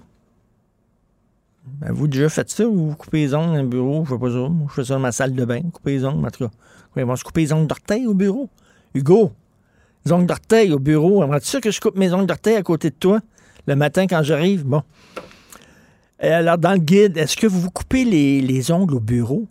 Et là, il dit, se couper les ongles, c'est quand même, ce n'est pas toléré dans un espace à air ouvert. S'il vous plaît, utilisez les toilettes. Da. On a besoin de dire aux fonctionnaires fédéraux de ne pas se couper les ongles. Bon. Il y en a un autre, c'est manger avec du bruit. Manger de façon sonore. Loud eating. Est-ce que vous mangez régulièrement de la nourriture qui occasionne du bruit? Par exemple, comme des petites carottes, des bébés carottes. Ça occasionne du bruit. Ou par exemple, la soupe. Il y a des gens qui slurpent la soupe. Ou alors les céréales. Le bruit, là, de, le bruit de la cuillère sur le bol de céréales, quand tu grattes dans le fond, c'est fatigant. Pas moi qui dis ça, c'est dans le guide. Et là, ils disent, vous savez, crunching, slurping, smacking and chewing are all offenders. Alors, quand tu manges trop bruyamment, quand tu fais avec ta mâchoire, quand tu slurpes ta soupe, quand tu crunches tes bébés carottes, tu déranges tes petits camarades de travail. Alors, s'il vous plaît, ne pas faire ça. Essayez de manger dans la cuisine ou dans un espace public. Mais si vous devez manger absolument à votre bureau, s'il vous plaît, soyez prudent. Pensez aux gens autour de vous et demandez, c'est écrit là, demandez à vos voisins si le, bruit que vous faites en mangeant les, leur tape sur les nerfs, les agace. Et là, il y a un autre truc dans le guide, c'est sur les flatulences. Est-ce que, est que ça vous arrive de péter et que vous ne pensez pas aux gens autour de vous? Et là, c'est marqué, vous savez, les flatulences, c'est une fonction normale du corps. Mais les normes culturelles nous dictent que ces fonctions-là doivent être faites dans la salle de bain. C'est un guide qui a été publié. Il y a des gens qui se sont assis, qui se sont réunis, là. Ils ont écrit ce guide-là. Puis là, ça a été corrigé. Puis là, il y a des gens qui ont fait un design là-dessus graphique. Ça a été mis, ça a été publié. Ça a été distribué à des milliers de fonctionnaires avec vos taxes pour leur dire de ne pas péter à leur bureau, de ne pas trop slurper leur soupe et de ne pas se couper les ongles. C'est cosse. My God. Ça, c'est de l'argent, c'est de l'argent qui est bien. Puis ils disent aussi, quand tu parles au téléphone, ben, t'as pas gueulé au téléphone, parce que là, maintenant, t'es plus tout seul dans ton cubicule. Il y a des gens autour de toi. Fais attention. Are you kidding me?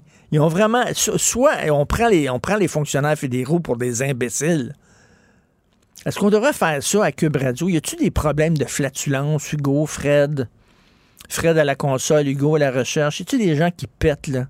Puis qu'on devrait peut-être effectivement publier un, petit pamphlet pour euh, un petit guide, guide des pratiques acceptées à Cube Radio. Ne parlez pas trop fort au téléphone. Ne coupez pas vos ongles au téléphone. Ne pétez pas. Tout bref. Complètement fou. On parlait des médias. Tantôt, rien qu'une petite vite comme ça. Il y a un auditeur qui m'a souligné. Radio-Canada va envoyer Céline Galipo et une équipe complète à Hong Kong. Pendant ce temps-là, les médias ont de la misère. Pendant ce temps-là, on est là, là, à sortir des millions de dollars pour aider les médias. Radio-Canada, eux autres, là, Eux autres, ils ont du fun. Eux autres, c'est comme le, le party, puis tout ça, puis tout le monde autour sont en train de crever, en train de se noyer, puis tout ça. Mais eux autres sont en haut, du, bateau, sur le pont en haut, là, puis il y a de la musique, puis euh, c'est le party, puis tout ça. Puis, regarde ce qui se passe encore. On va envoyer une équipe. On va envoyer Céline Galipo. De toute façon, hein, quand on a besoin d'argent, Justin est toujours là pour nous signer des chèques. Eux autres, la crise des médias, là, ça ne touche pas pantoute. Puis c'est drôle, des entends souvent. Ah, c'est écœurant, comment il y a à Radio-Canada. Ça n'a plus de bon sens. On est rendu à l'os, là. Ils nous coupent tellement, là, on est rendu. il reste plus de viande, il reste plus de muscle. On est rendu à l'os à Radio-Canada. Voyons donc. C'est- Alors, puis, puis ça, c'est sans parler des Olympiques, la couverture des Olympiques. Radio-Canada. Eh, là, soudainement, eux autres, ils en ont de l'argent. Fait que la crise à Radio-Canada, la crise des médias, connaît pas. Ils connaissent absolument pas ça. Je suis fasciné, obsédé par l'affaire de Jeffrey Epstein. Moi, je ne traite pas complot. D'ailleurs, en, en passant, en parlant de complot, chaque semaine, on va avoir un ami de Cube, un collaborateur ici, qui va venir nous parler des, des- théories du complot. Les Illuminati, les francs-maçons, les flat earthers, ceux qui pensent que la Terre est plate, les reptiliens, tout ça. Il va venir nous expliquer d'où ça vient, c'est quoi ces théories-là. Ça va être assez rigolo. Moi, je ne traite pas sur les théories de complot. Mais il faut se rendre à l'évidence que pendant des années, il y a des choses qu'on croyait que c'était des théories de complot loufoques qui se sont avérées. Par exemple, rappelez-vous, pendant il y a des années, on disait, hey, la CIA, tu sais, c'est la grosse affaire. La théorie des complots avant, c'était la CIA. La CIA, ont fait des expériences avec du LSD sur des patients dans des hôpitaux.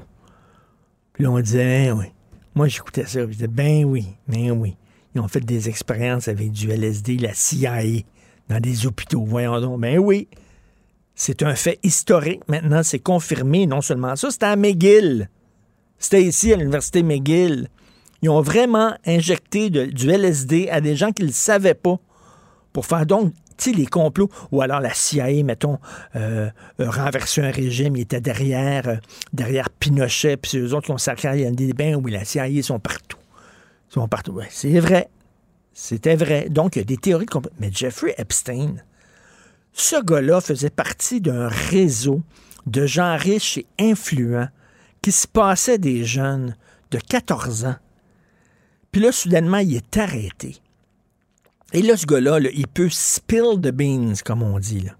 Il peut, il peut dire, moi, c'est pas vrai que m'a coulé tout seul, m'a amené pas mal de gens avec moi. Il était chum avec Trump, il était chum avec Clinton, il était chum avec le prince Andrew. D'ailleurs, il y a une des victimes allégées, alléguées de, alléguées de, de, de Jeffrey Epstein, qui a dit qu'elle s'était faite euh, agresser sexuellement par le prince Andrew. Bref, ce gars-là aurait dû être le, détenu le mieux gardé aux États-Unis. Parce que son procès s'en venait, ça aurait été un procès explosif. On aurait pu comme ouvrir une fenêtre sur ce monde de riches et de puissants pervers, il aurait dû être gardé comme Hannibal Lecter dans le film. Tu dans une cage en verre, avec des caméras partout. Là, soudainement, ce gars-là, là, il était sur le Suicide Watch, une surveillance euh, euh, augmentée, parce qu'il avait tenté de se suicider. Puis là, soudainement, les gardiens n'étaient plus là. Il n'y a personne qui le gardait pendant une couple d'heures. Puis il a pu se pendre. Et deux jours avant de mourir, il a fait son testament. Je suis pas fou. Je je traite pas ces théories du complot. Mais c'est weird. Deux jours avant de mourir, il a fait son testament. C'est comme, on dirait que quelqu'un est allé le voir en disant, regarde, regarde Jeffrey. Là, là, on va te donner un petit, un, petit temps, tu vas pouvoir te pendre. Fait que mets tes papiers en ordre, fais ton testament, puis tout ça, là. Puis après ça, là, on va te donner du temps, là. Tu vas pouvoir te pendre, c'est ça l'affaire. C'est que tu, tu, tu peux pas aller en procès. Si tu vas aller en procès, je m'excuse, mais tu n'auras rien pour tes héritiers, puis tout ça. Si tu veux vraiment donner de l'argent à tes héritiers, fais ton testament, puis on va pouvoir te donner un petit 15 minutes. Ça a l'air de ça. Je sais pas si c'est arrangé avec le gars des vues, mais ça a l'air de ça. Je ne pas théorie du complot, là. Mais Christy, c'est quand même assez bizarre. Oui, ouh. Je suis fasciné par l'affaire Jeffrey Epstein. Comment ça se fait que ce gars-là était pas surveillé davantage? Là, celui, le directeur des prisons aux États-Unis, on le sacré dehors parce qu'on dit qu'il a mal fait sa job. Alors, il y a des gens qui vont dire, oui, mais regarde, l'erreur est humaine, c'était une erreur.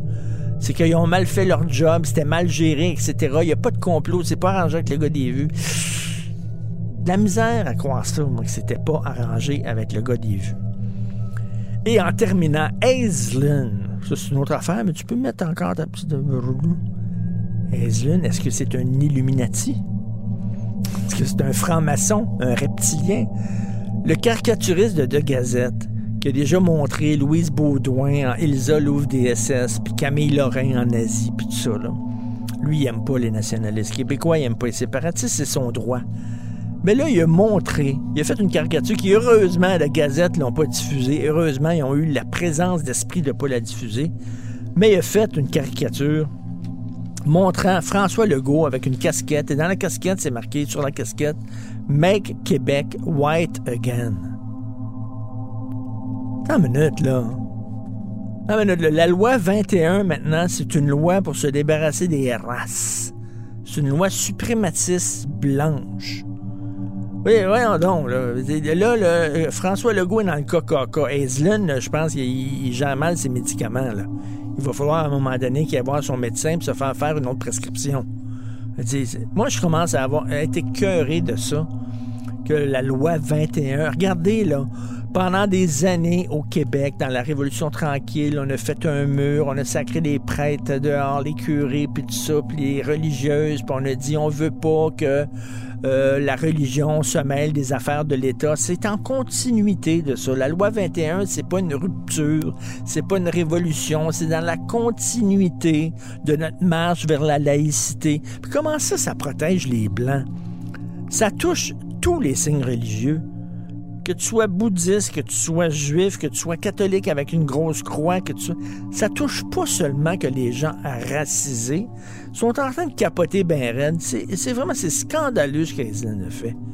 C'est scandaleux. Il a droit à sa liberté d'expression, mais à un moment donné, c'est de la paranoïa totale de dire ça que les gens qui sont pour la loi 21 sont des racistes et des suprémacistes blancs. Ça n'a aucun maudit bon sens. Est-ce qu'on s'en va tout de suite à la pause? Vous écoutez Politiquement Incorrect.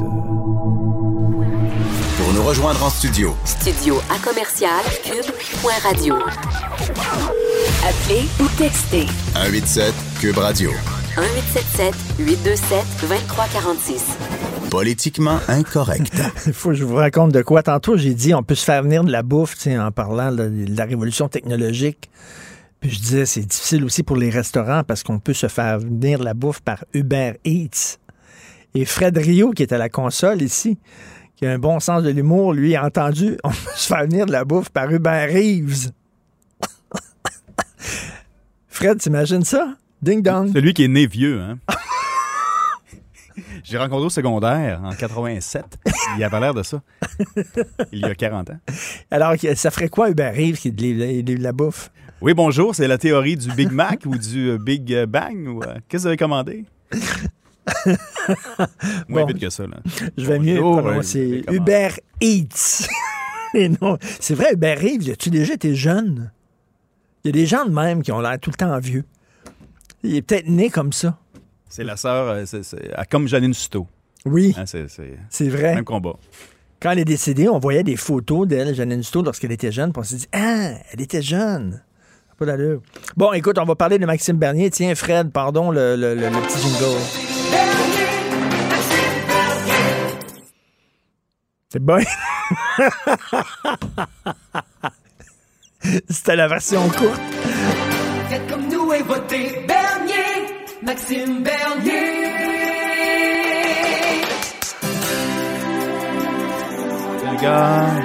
C'est version karaoké. Ah, c'est la version karaoké, c'est ça que chantait euh, Eric Salvaire dans un bar. J'imagine. Personne n'a filmé cette fois-là. C'est le jingle le plus weirdo de toute l'histoire de la politique euh, au Canada. Nous allons parler de Maxime Bernier. Qu'est-ce qui arrive avec lui? Parce qu'on sait qu'il aimerait ça être invité au débat des chefs. Il aimerait bien ça, mais est-ce que est-ce qu'il le mérite? Nous allons en parler avec Marie-Ève Doyon, qui est blogueuse au Journal de Montréal et au Journal de Québec. Salut, Marie-Ève. Bonjour, comment ça va? Ben, très bien, très content de te parler. Maxime Bernier, est-ce qu'il mérite, selon toi, sa place au débat des chefs? Ben, la question du mérite est une chose, mais la question des règles en place en est une toute autre. Et pour l'instant, Maxime Bernier ne satisfait pas aux règles. Il faut satisfaire à au moins deux des trois critères pour participer à ce débat des chefs. Et malheureusement, il n'y satisfait pas. Alors, on a beau se parler de mérite tant qu'on veut. Et on peut aussi se, se parler de mérite quand un chef, pour l'instant, dans les sondages, n'obtient pas 5% des intentions de vote. Est-ce qu'on peut aussi parler de mérite? C'est une autre question, je pense. Mais c'est quoi, justement, ces critères-là? C'est avoir un député élu à titre de membre de son parti. Donc, comme son parti est un nouveau parti et qu'il n'a jamais fait élire de député, il ne satisfait pas à cette règle-là. Soutenir des candidats dans au moins 90% des circonscriptions. Maxime Bernier a l'intention de présenter des candidats dans toutes les circonscriptions au Canada et avoir obtenu au moins 4% des suffrages lors des élections précédentes, ce qu'il n'a pas fait. Euh, lui, personnellement, euh, il l'a fait, ou avoir des candidats ayant de véritables possibilités d'être élus à l'occasion de l'élection générale en cause et Maxime Bernier estime euh, à pouvoir être élu dans sa circonscription, ce qui est une très grande probabilité puisqu'il est élu depuis plusieurs années, mais qui n'est pas un état de fait. Il devra quand même recevoir des suffrages et il y a une lutte à finir en bosse entre les conservateurs, les libéraux et Maxime Bernier. Mais d'ailleurs, tu dis là, dans ton texte, parce que tu as écrit là-dessus, euh, ton blog Bernier deux points, c'est loin d'être gagné. Exact. Tu dis que selon les prédictions d'une de, maison de sondage de 338canada.com, ben, en tout cas, c'est un agrégateur de sondages. Un agrégateur de sondage. C'est loin d'être gagné pour Maxime Bernier dans, dans son comté. Ben pour l'instant, aux dernières nouvelles, euh, 338 Canada, qui est l'équivalent canadien que qu'on avait avec Québec 125, euh, qui fait une recension finalement de tous les sondages dans toutes les circonscriptions, on dit qu'il y a un penchant vers le Parti populaire euh, canadien de Maxime Bernier, mais le penchant tient compte de deux choses, donc du fait que pour l'instant, les euh, conservateurs ont un, un, candidat qui est annoncé depuis plusieurs mois, qui est Richard Lehoux, et, mais ne tient pas compte de l'identité d'un candidat éventuel du Parti libéral. Moi, on me dit que ce sera fort certainement Adam Veilleux qui était candidat la dernière fois. Et une fois que le candidat entre dans la course, là, euh, il y, a, des facteurs qui jouent en, qui entrent en ligne de compte, notamment la notoriété du candidat et les euh, résultats obtenus auparavant. Mais euh, Adam Veilleux avait obtenu le double ou le triple de son score du score des libéraux la dernière campagne, donc 22 et son, visage est connu dans la Beauce. C'est quelqu'un qui est demeuré très actif au cours euh, des derniers mois et des dernières années depuis sa défaite électorale de 2015. Est-ce que ça va venir faire bouger les chiffres, surtout quand on sait que les conservateurs vont se diviser entre Maxime Bernier et Richard Lehoux? C'est probable qu'il y ait une lutte serrée dans cette circonscription. Ben écoute, on va faire de la fiction, de la science-fiction, de la fiction politique. Si, si, si. Mettons que Maxime Bernier perd son comté, c'est fini. Son chien est mort. Penses-tu qu'il va tirer à plug et se retirer dans ses terres?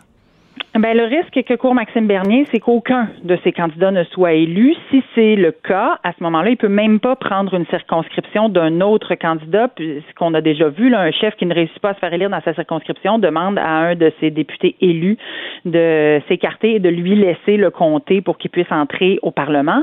Euh, Maxime Bernier, c'est le seul de sa, de, de sa formation politique à avoir euh, une chance d'être élu dans cette campagne. Eh euh, c'est un grand risque qu'il prend s'il ne réussit pas à remporter la Beauce. Mais on en parlait à la dernière campagne. Euh, les, les Beaucerons se disaient peut-être que Maxime passera pas cette fois-ci. Et il demeure extrêmement populaire dans son comté. Il est représenté aussi dans de nombreux événements par quelqu'un qui n'est pas un de ses employés, mais qui est très connu du public, c'est-à-dire son père qui a été député très longtemps et Mhm. qui est très aimé des Beaucerons. Écoute, moi, je me considère comme un gars de droite, de droite économique, OK? Puis de droite aussi en matière de justice. Je suis tanné des sentences bonbons, puis je veux euh, des, peines plus sévères. Sauf que même moi, je trouve que il est pas mal à droite, là, Maxime Bernier. J'ai un peu de la difficulté avec certains de ses discours. Par exemple, il est contre les cours d'éducation sexuelle dans les écoles. Écoute, là, je me semble s'il y a un consensus, c'est qu'on a besoin de ça dans les écoles. Lui, je pense qu'il aime pas ça, qu'on veut euh, euh, dire aux jeunes qu'il n'y a plus de genre, que tu peux être un gars le mardi, puis une fille le mercredi, puis tout ça. Je pense que ça l'inquiète beaucoup. Je peux comprendre, mais tu sais, ça s'approche d'une droite morale. Ben, ça, s'approche d'une droite morale, surtout quand il euh, permet le, le, libre discours. Et là, on n'est pas du tout dans une discussion où on veut parler de limiter la liberté d'expression, mais de l'encadrer dans certains dossiers, notamment quand des candidats chez lui ont eu des discours d'incitation à la haine dans le passé, quand on le voit se faire photographier avec des leaders de groupes d'extrême droite et non pas de, de droite, qu'elle soit économique ou sociale et morale. Là. Quand on veut euh, laisser euh, quiconque et son voisin se prononcer sur la possibilité de restreindre ou de d'encadrer le droit à l'avortement, ce qui est d'ouvrir la porte à le restreindre encore plus. Euh, Maxime Bernier joue sur cette corde sensible-là de la droite qui monte il réussit à expliquer et à aller savoir comment là, que le populisme peut être une bonne chose. Euh, être populaire et être populiste, c'est pas la même chose. Parler au nom des gens, c'est une chose, mais manipuler l'opinion publique comme le font les populistes de ce monde, c'est, c'en est une autre. Pourtant, moi, les commentaires que je reçois sont enfin quelqu'un parle pour nous. C'est ça le populisme, le pouvoir au peuple. Euh, là, y a-t-il un danger pour les conservateurs? C'est-à-dire que là, les conservateurs ont peur que leur aile un peu plus à droite penche pour Maxime Bernier. Donc, les conservateurs qui se sont, qui ont toujours eu une distance, mais surtout sur Harper, là. Harper, il gardait les, les coucous, les extrémistes, les gens un peu plus à droite, les gens de droite morale, il gardait éloignés. Il les écartait. Il les écartait. Tandis que là, est-ce qu'il y a un danger pour le Parti conservateur qui veulent euh, ils veulent pas perdre des votes aux dépens de Maxime Bernier, donc ils vont essayer de cruiser cet électorat-là? Et le danger, c'est qu'il y a des gens qui peut-être auraient voté conservateur parce qu'ils sont tannés de Justin Trudeau, voyant le parti aller un peu trop à droite, là, vont dire non, non, non, je vais me boucher le nez puis je vais voter libéral. C'est possible, ça, que ça, ça arrive. D'ailleurs, dès l'entrée en campagne de Maxime Bernier, les libéraux se frottaient les mains de bonheur en se disant que les conservateurs allaient être divisés. Euh, par contre, personne n'avait anticipé que Maxime Bernier irait aussi loin dans euh, le discours populiste et de et l'encouragement de la frange qu'on dit plus extrême. Et euh, je pense que ça amène aussi des questions sur la pertinence de l'avoir au débat des chefs. Les, moi, y a un discours qui est repris beaucoup. Si on lit les commentaires là, sous la page du Facebook du Journal de Québec, les gens répondent euh, à mon article et on voit beaucoup un discours qui est véhiculé par Maxime Bernier, celui de la pensée unique, de la dictature des médias sur l'opinion publique, sur le monolithisme des opinions représentées par les partis, alors que euh, les partis politiques en place ont des positions qui sont assez nuancées, mais qui sont différentes sur plusieurs enjeux, et que c'est faux de dire que tout le monde chante dans la même chorale. Non, non, mais c'est ça, mais on est pour la liberté d'expression aussi. Si Maxime Bernier, euh, tu sais, il dit pas quand même qu'il faut libérer les pédophiles et tout ça. on peut ne, pas être d'accord avec son discours, mais il a le droit, de, le droit de dire ce qu'il pense. Il dit ce qu'il pense, mais c'est surtout qu'il se sert dans cette campagne de personnes qui seront ses candidats qui ont des pensées plus extrêmes en disant tout le monde est bienvenu dans mon parti, tout le monde a le droit de dire ce qu'il veut, ce n'est pas à moi de museler mes candidats. Euh, ils sont bienvenus chez nous, même s'ils ont des opinions qui souvent euh, sont extrêmes et sont intolérantes à plusieurs niveaux. C'est que c'est un peu, là, c'est un jack in the box. Tu sais pas trop trop pourquoi tu, pourquoi tu votes quand tu votes Maxime Bernier. Tu euh, moi, je pense qu'une discussion sur l'avortement, oui, peut-être, parce que la loi actuelle au Canada fait que tu peux techniquement avorter la veille de ton accouchement. Euh, tu peux avoir, il y, a des, y a des avortements, on le sait, euh, qui se pratiquent en Colombie-Britannique sur la base du sexe. Hein, chez les Asiatiques, par exemple, ils veulent avoir un garçon. Quand ils savent qu'ils sont enceintes d'une fille, une fille a moins de valeur qu'un gars, donc elles avortent. Il y a des questions à se poser sur l'avortement. Moi, les gens qui disent je ne veux pas me poser de questions, je ne veux pas ouvrir de discussion sur l'avortement, ça m'énerve, mais en même temps, jusqu'où il veut aller, là? C'est ça qu'on sait ben, pas. On ne sait pas jusqu'où il veut aller. Puis les questions qu'on peut avoir sur l'avortement sont nombreuses. On peut en discuter parce qu'il y a tout un dossier éthique dans ce cas-là. Le problème, c'est que chez les, euh, les partisans de Maxime Bernier, on se sert des exceptions parce que des, euh, des avortements de troisième trimestre sont, sont assez rares. Puis mm. euh, on se sert des exceptions comme si c'était la règle, comme si c'était vrai de dire que l'avortement est un mode de contraception utilisé sans conséquence, que c'est vrai que de nombreux nombreuses femmes font des avortements par naissance partielle. Et on se sert toujours d'images choquantes pour amener un débat qui devrait être fait dans le respect, dans la nuance, comme de nombreux autres débats qui sont extrêmement délicats à faire. Et est-ce que c'est un débat ou c'est une discussion qu'on doit avoir pour faire de la sensibilisation? Je pense qu'il a, y a là beaucoup, beaucoup de nuances que Maxime Bernier ne fait pas en ce moment. Là, je vais te parler de politique fédérale le plus large. Il nous reste deux minutes. Il y a des gens qui donnent euh, Justin Trudeau comme perdant. Moi, je pense que c'est pas sûr. C'est pas fait encore. Il y a peut-être des gens là, qui, euh, quand ils vont être dans l'isoloir, vont dire Ah, je l'aime pas, Trudeau. Il y a bien des affaires que j'aime pas, mais Scheer m'inquiète trop. Je vais me boucher le nez. Je vais voter Trudeau. Tout à fait. Tout à fait. Euh, plusieurs disent que le prochain gouvernement pourrait être un, gouvernement minoritaire. De mon expérience, c'est pas toujours une bonne idée.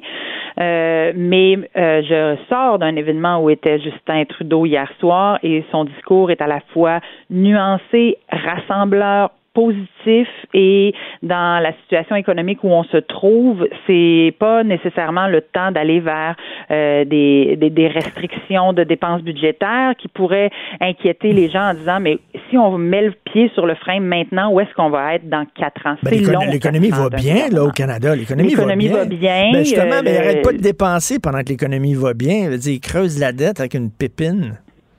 Mais ben, le, discours de Justin Trudeau, c'est si on encourage notre économie à continuer d'aller bien, on va continuer à rentrer de l'argent tranquillement dans nos coffres et c'est la meilleure façon. Si on met le frein maintenant puis qu'on s'en va vers une crise économique, notamment on la voit venir vers les États-Unis, est-ce que nous on va se retrouver dans une situation où ça va être beaucoup plus difficile de relancer la machine économique? Et là on pourrait être dans Puis l'affaire SNC-Lavalin, ça collera pas, tu penses que c'est sorti un peu trop tôt cet été cette histoire-là du commissaire à l'éthique, les gens vont l'oublier en octobre? Euh, je pense que le commissaire, c'est mon opinion personnelle, là, mais le commissaire à l'éthique n'a rien amené de nouveau. Tout le monde savait qu'il y avait eu euh, du, marchage sur la ligne de l'éthique de ce côté-là, et les raisons pour lesquelles Justin Trudeau dit l'avoir fait sont des raisons qui se défendent. Il n'y a pas de fait nouveau dans ce rapport-là qui a été sorti par le commissaire à l'éthique. Merci beaucoup, Marie-Ève. Merci. On se reparlera au cours de la saison. Marie-Ève Doyon, blogueuse du Journal de Montréal, Journal de Québec. Merci.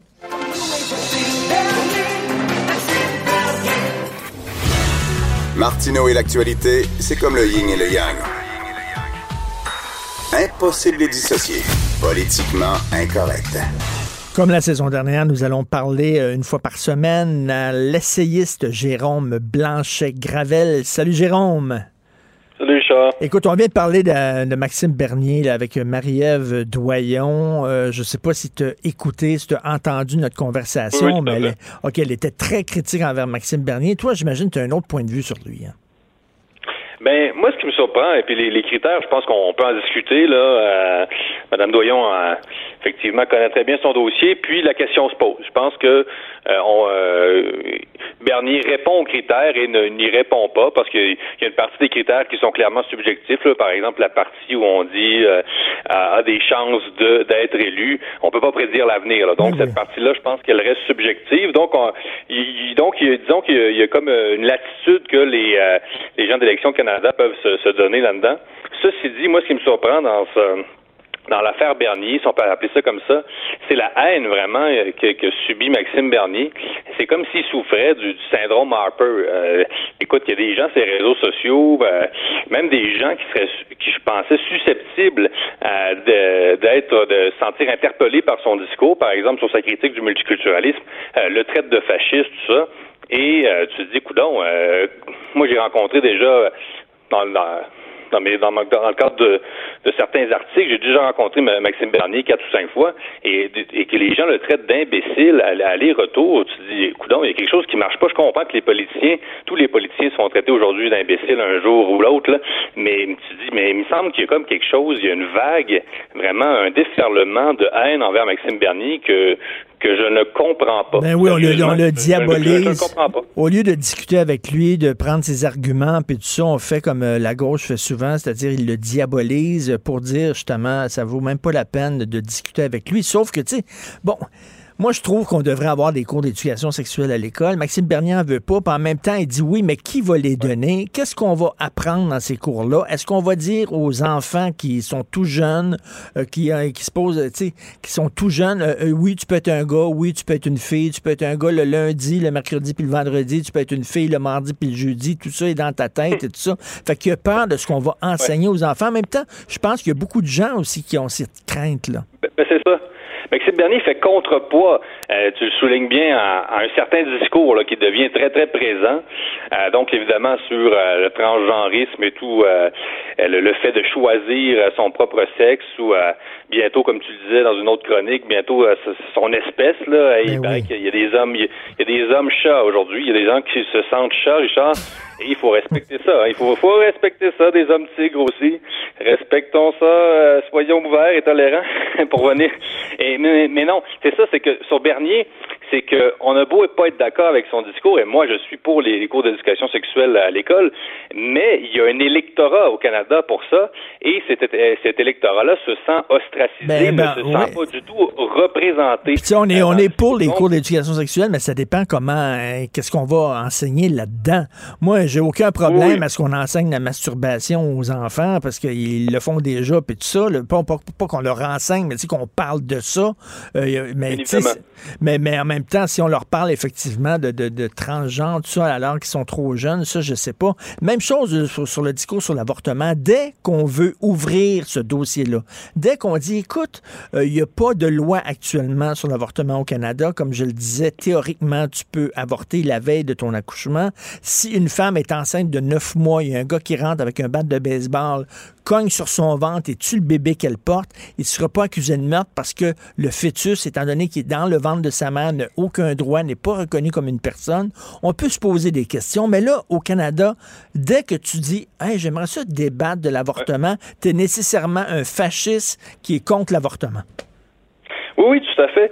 Et je pense que euh, on fait ça, on jette de l'huile sur le feu en interdisant que soient abordés certains euh, sujets qui sont des sujets de préoccupation euh, de la population. Donc, et l'avortement, c'est vraiment devenu un tabou, effectivement.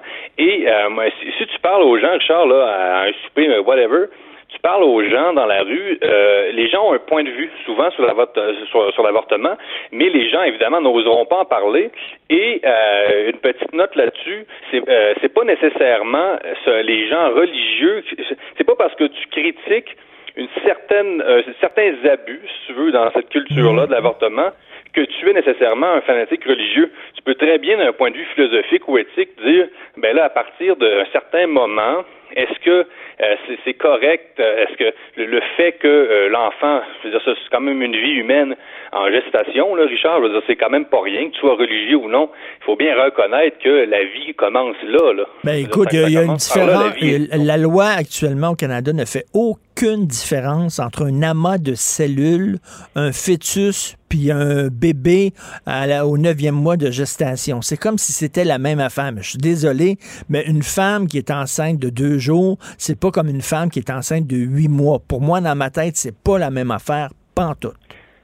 Non, puis si tu parles à certains médecins, Richard, on sait qu'il y a des cas d'abus. On sait, euh, Ben je, oui. je sais là qu'il y a certaines féministes radicales qui vont dire ah ben là Richard Martineau, Jérôme Blanchet-Gravel ce matin là ils se, ils sont ils se préoccupent de, de- de choses de femmes dont ils ne devraient pas se préoccuper. C'est une atteinte aux droits des femmes. Mais si tu parles à certains médecins, par exemple moi j'ai une sœur médecin, euh, je veux dire on sait qu'il y a des abus, on sait qu'il y a des femmes qui vont se faire euh, avorter cinq, six, sept fois. Là. Ça se fait au Québec, là. Euh, c'est connu ça ces cas-là. Est-ce qu'on peut le- seulement aborder la question et dire ça se pourrait-tu que des fois ça soit un peu exagéré puis que on peut-tu apprendre puis est-ce que la contraception c'est une méthode qui fonctionne aussi là, Et euh, on peut-tu aussi, euh, euh, tu sais, l'avortement sur le- la base du sexe, comme font certaines communautés asiatiques dans l'ouest du pays, ça a été documenté. Il y a eu des reportages, et pas seulement dans des médias de droite, entre guillemets, il y a eu des reportages partout là-dessus. C'est documenté, c'est c'est- c'est- c'est su. Je comprends pas comment ça se fait que les féministes ne capotent pas sur cette histoire-là, qu'il y a des communautés Ben oui. qui disent qu'un un, un fœtus féminin a moins de valeur qu'un fœtus masculin et que quand tu apprends que tu euh, portes une, une petite fille dans ton ventre, tu te fais avorter. Il me semble être féministe, je capoterais là-dessus, moi. Ouais, disons que c'est un cas majeur de discrimination. Avant même la naissance, la, la- la femme se fait plus que discriminer. Là, c'est assez évident. Effectivement, encore du deux poids deux mesures. Mais t'imagines, Richard, dans l'Ouest et dans les provinces anglophones, on sait que les Canadiens anglais sont plus religieux, entre guillemets, que les Canadiens français, en- entre guillemets aussi, que les Québécois.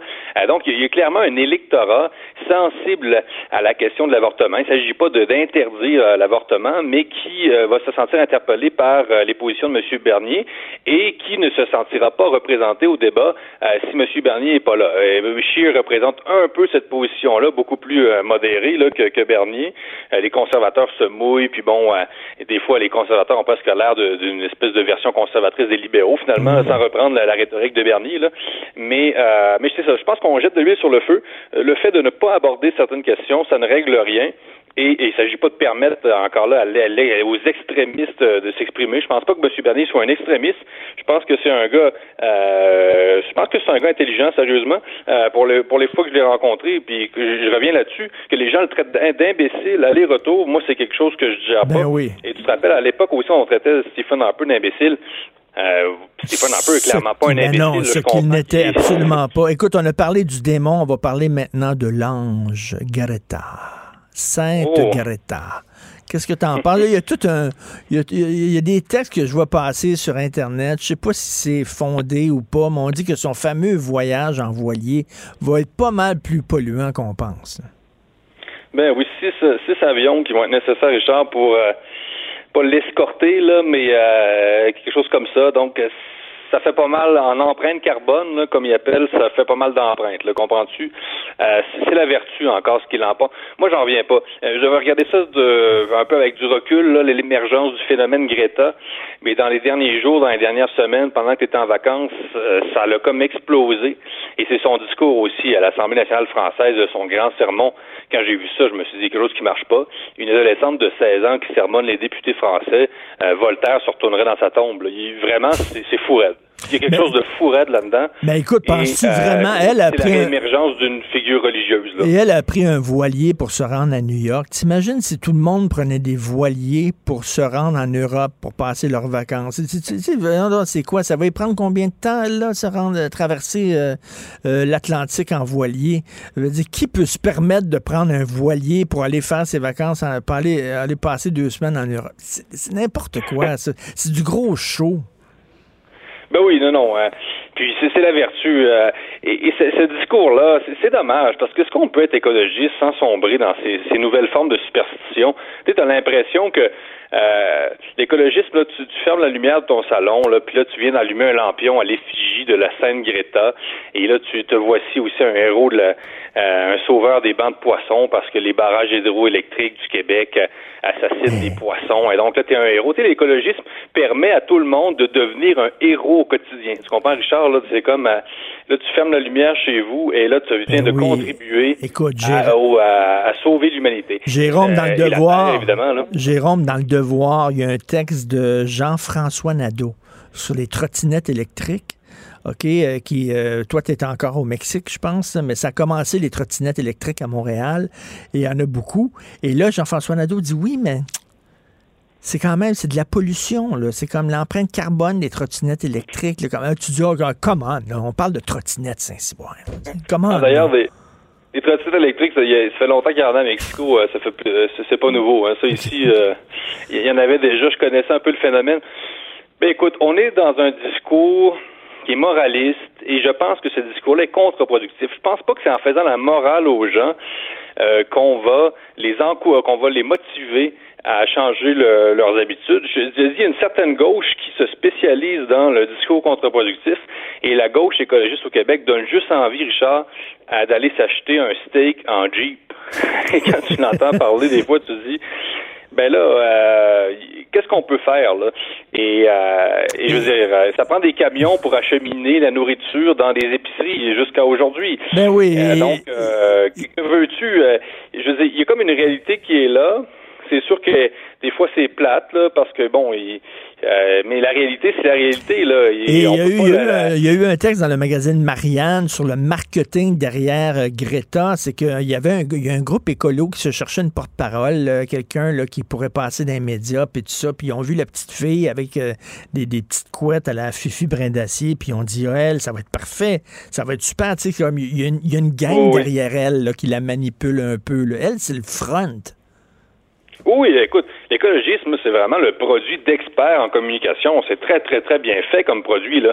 Euh, les écologistes sont vraiment devenus comme euh, les thérapeutes de notre époque. C'est-à-dire qu'ils profitent un peu du même du, vide spirituel qu'on peut appeler euh, dans la société de, et, et, ils répondent à un besoin, le besoin de notre société de croire à nouveau, et ils profitent de ce grand vide-là, de ce désenchantement ambiant, euh, de l'angoisse des gens aussi dans leur vie, de l'anxiété. On sait qu'il y a beaucoup d'anxiété, de dépression, et les écologistes disent aux gens, on va redonner un sens à votre vie, éteignez les lumières de votre salon et vous devenez des héros du quotidien. C'est très, très bien fait sur le plan de l'imaginaire, euh, ce produit-là, l'écologiste, sérieusement. là. Écoute, euh, t'es es au Mexique, toi encore? Écoute, es-tu en train de devenir mexicain? Tu vas vivre là? Ouais, euh, non, non, pas, pas, complètement. Je passe une, petite partie de l'année ici parce que, bon, ma copine est mexicaine, donc euh, il faut bien... Euh, y, a, y, a-tu, y a-tu des Carlos and Pepes au Mexique? Non. C'est quoi? Le très amigos. Ben oui, au Mexique. Écoute, caramba, ben écoute, euh, bon soleil, bon, bon séjour au Mexique. On se reparle la semaine prochaine, Jérôme. OK, la semaine prochaine. Salut, Richard. Merci. La semaine prochaine, on s'en va tout de suite à la peau. Hey, c'est Léopold Lozon, etc. On va-tu compter le nombre de fois où il dit etc. Après ça, ça va être drôle. Léopold Lozon qui suit tout de suite après. On s'en va à la pause. Vous écoutez Politiquement Incorrect. Martineau, franchement, même avec les cheveux gris, il reste un animateur très coloré. Politiquement Incorrect. Pouvez-vous croire que je suis déjà allé au Beach Club avec Léopold Lozon? Moi puis lui, on était au Beach Club. T'en souviens-tu, Léopold? Oui, mais répète pas ça trop souvent. Tu sais, moi, ma réputation d'homme de gauche, d'homme progressiste, ça m'a pris 40 ans euh, euh, euh, bâtir ça. Là, je répète ça qu'on était ensemble, qu'on a eu du plaisir. Tu vas tout fucker, là. S'il te plaît, il me reste juste ça, ma réputation, tu sais. Mais non, mais c'est toi qui, qui c'est toi qui ramassais les filles finalement. C'était moi, moi j'avais besoin de toi justement pour non, on allait là pour les francs tireurs. Moi puis toi au Beach Club. Ah, on a eu du fun, par exemple. Il y avait un chanteur techno, là, qui était un des plus populaires au monde, euh, que ça a coûté une fortune à le faire venir au... Léopold est en train de danser chez eux. Il a enlevé, il a enlevé sa chemise et puis il danse en bédaine. Vas-y, Léopold.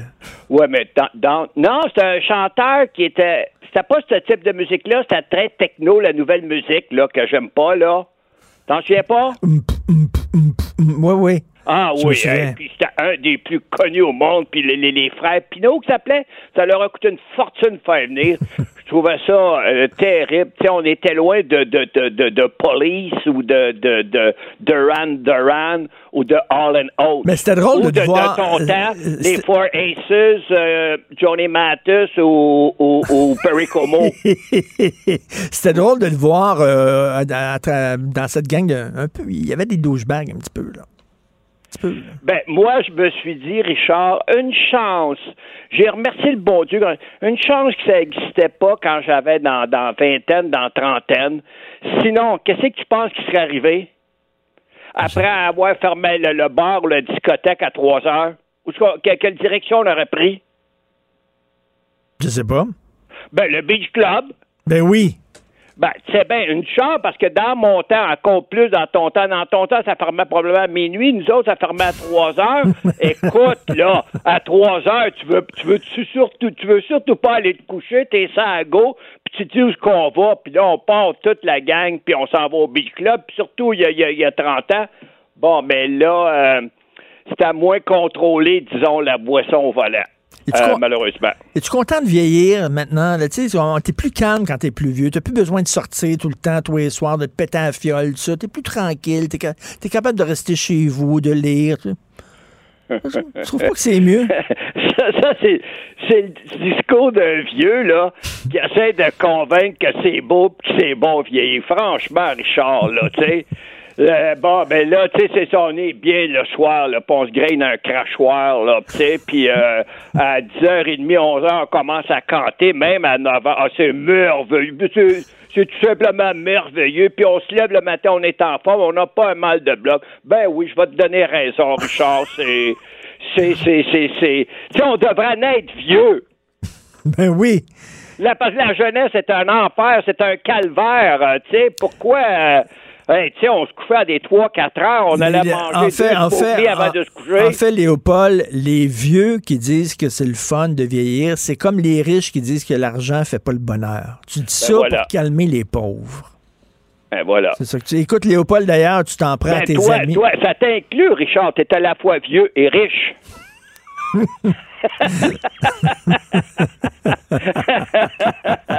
Léopold, tu t'en prends tes ennemis euh, jurés, les banques. Les banques, qu'est-ce- la, banque HSBC, qu'est-ce que qu'est-ce que fait la banque HSBC? Ben écoute, euh, Richard, toi qui, qui lis beaucoup, qui lis l'actualité, bon, là, on plaide pour euh, moins d'État, plus de privé. On plaide pour l'économie de marché, c'est-à-dire le marché libre, le marché libre, comment dire, libéré de toutes les entraves, les irritants de, de, de l'État, que ce soit la réglementation, que ce soit les, les, les, les, les impôts, etc. Mais, mais, mais, mais, mais, mais tu sais, c'est- c'est un socialisme à l'envers. On veut c'est quoi la joke? Tu sais, là, on est supposé s'en remettre aux lois naturelles du marché. Les lois naturelles du marché, c'est-à-dire qu'il n'y a pas les, les, les, les, c'est ça qui est bon. Tu sais, c'est comme la nature. Alors, dans la nature, dans, dans, dans le règne animal, les, les, les, les, les gros mangent les petits, puis les, les, les petits, s'ils sont faibles, etc., ils meurent de, de façon naturelle de leur belle mort.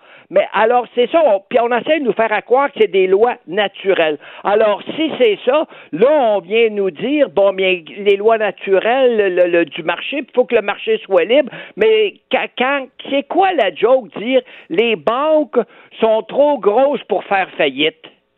Tu sais, t'es trop gros pour faire faillite. Ça veut dire, il faut pas que tu aides. Ça veut dire qu'il y a un problème. Faut que tu te demandes pourquoi ils sont devenus si gros, ces banques-là, au niveau mondial. Puis pourquoi, en 2007-2008, Richard, tu t'en souviens? Écoute, c'est par le, le- le- le- le- leur soif infinie de cupidité, de, de, de, ils ont spéculé sur à peu près tout, là. Ils ont, ils ont, tout mis, ils ont fait des instruments financiers qui, met- qui mettaient des soldes de cartes de crédit, des prêts étudiants, des prêts hypothécaires, etc. Ils ont vend- puis, puis, puis ils ont spéculé l'immobilier. Et là, bon, bien, là, ça a sauté. Il a, il a fallu qu'il y ait, qu'il y ait, comment dire, euh, une petite, euh, euh, une petite récession de, de, de minime.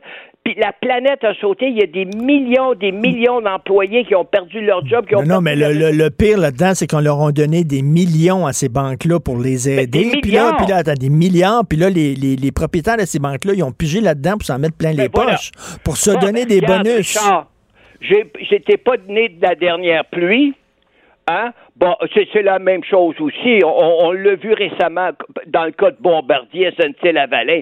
On injectait des fonds publics à coups de milliards au Québec et au Canada. La compagnie est en difficulté financière. Puis au même moment, euh, les dirigeants se payaient des, des, des, des, salaires de millions de dollars en hausse, même s'ils subsidaient des pertes. Et là, Philippe Couillard et Dominique Anglade nous, nous disaient, même si on injectait des milliards là-dedans, ben là, la, la- la rémunération des dirigeants d'entreprise, ça nous regarde pas. C'est, c'est, c'est le propre du privé, c'est le propre du conseil d'administration. Mais il aurait fallu leur dire, j'espère qu'il leur a dit, Monsieur Couillard, Madame Anglade, c'est de notre argent qu'il, qu'il s'assure. On peut-tu savoir où va notre argent? Alors, les banques, c'est bien effrayant. Richard, c'est ça qui est un non-sens. On a subventionné à coups de milliards les responsables de la crise financière mondiale. Et puis là, bon, ben, on a taxé les, les, les, les, les innocentes victimes que sont les, individus en, en, en haussant leurs taxes, leurs impôts, puis en coupant. Là, il a Et- fallu que tous les, les gouvernements coupent dans tous les services publics. Et ces, ces gens-là, souvent, euh, ces entreprises, ces, ces chefs d'entreprise-là, ils sacent dehors euh, euh, des milliers de des milliers de, de- de travailleurs, puis eux autres, leurs actions augmentent, puis là, ils récompensent les actionnaires, ils se donnent des bonus plein les poches. C'est certain que c'est il y y y a une forme de capitalisme qui est obscène et qui est vraiment euh, choquante. là. Ben, écoute, là, c'est, plus que choquant, euh, euh, Richard. C'est criminel. Les, les, décortique les paradis fiscaux. Richard, écoute, les paradis fiscaux, les gouvernements sont complices, on légalise ce qui est illégal. Les- la majorité des paradis fiscaux, c'est moins de 100 000 habitants. D'accord? Euh, que ce soit les, les, les, Barbades, les Bahamas, les îles Caïmans, les îles Turques, Andorre, etc., euh, euh, c'est tout moins de 100 000 habitants. Là, tu viens, tu viens me dire que des gouvernements comme la France, l'Allemagne, les États-Unis ne peuvent pas mettre fin à ça. C'est drôle, Richard. Ils peuvent, les États-Unis peuvent lever un embargo du jour au lendemain contre l'Iran. Tu l'as vu contre la Russie, euh, contre l'Irak. Ils peuvent. Puis le- leurs lois, ils ont, ils ont, comment dire, sont extraterritoriales. Là. Ils les appliquent, puis ils, ils obligent le- le- le- le- le- leurs alliés à ne pas commercer avec l'Iran ou avec d'autres pays comme à Cuba. Mais ils, pe- ils peuvent du jour au lendemain boycotter, lever des embargos, même envahir des pays, mais ils peuvent pas voter des lois qui diraient à leur propre. Tu sais, t'as- raison, t'as raison. les compagnies américaines ne peuvent pas faire avec les Iraniens. Ils peuvent pas aux États-Unis voter une loi dire les, toutes les banques et les compagnies américaines ne peuvent plus faire affaire avec tel, tel, tel territoire qui est construit comme un paradis Léopold, fiscal. tu as raison. Écoute, on n'a pas le temps, là, on n'a plus le temps. Je te, je te reparle la semaine prochaine. Je te lance un, un rendez-vous parce que moi, je veux t'entendre parler d'SNC Lavalin. Faut-il sauver cette entreprise-là qui a eu des pratiques dégueulasses pendant de nombreuses années? Puis là, on dit il faut sauver l'entreprise. On n'a pas le temps de s'en parler. Pense à Oui, ça. on La semaine parler, prochaine, on s'en. Mo- Modère un peu tes propos. Là. Tu sais que je suis un modéré puis je suis plein de retenue. Là. Quand tu dis dégueulasse, ça... c'est, pas mon genre parler. ainsi. OK, parfait. Je suis désolé. Je suis pas une sainte ni touche, mais. Je suis désolé. Bon, ben, bon, OK, Salut. bon. Bon, bon, bon, Richard, bye bye. Bye, bye.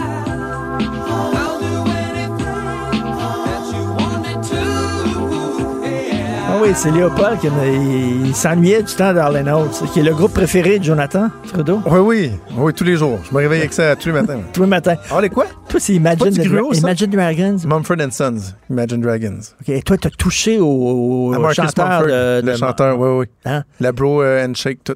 Puis tu t'es pas lavé les mains depuis ce temps-là, là, parce Non. que ça te... ça- a- Est-ce qu'on parle de quoi? Euh, ben, regarde, de toute façon, on n'a plus le temps, mais Groupe Capital Média. Euh, moi, j'ai une chance que bien des gens ont pas. Il y a bien des gens qui te lisent un matin ou qui t'écoutent puis qui se disent Moi, je dirais à Martineau ce que je pense. Moi, je peux le faire. Fait que comme on n'a plus le temps, je te lance un défi. Veux-tu être dans l'open de mon show? Je veux réagir à ta position Ben, sur le dépend. fait Tu qu'ils qu'ils ont couru après un peu. Tu vas m'engueuler? Non, non, non, non, non. Je Tu sais, des fois, tu dis que je devrais être avocat, là, que Oui. je, je veux te faire voir un autre côté de la médaille. OK. OK. Tu? Parfait. Ce rendez-vous. Super. Oui. Puis nous autres, on se reparle demain. Passez une excellente journée politiquement incorrecte. to the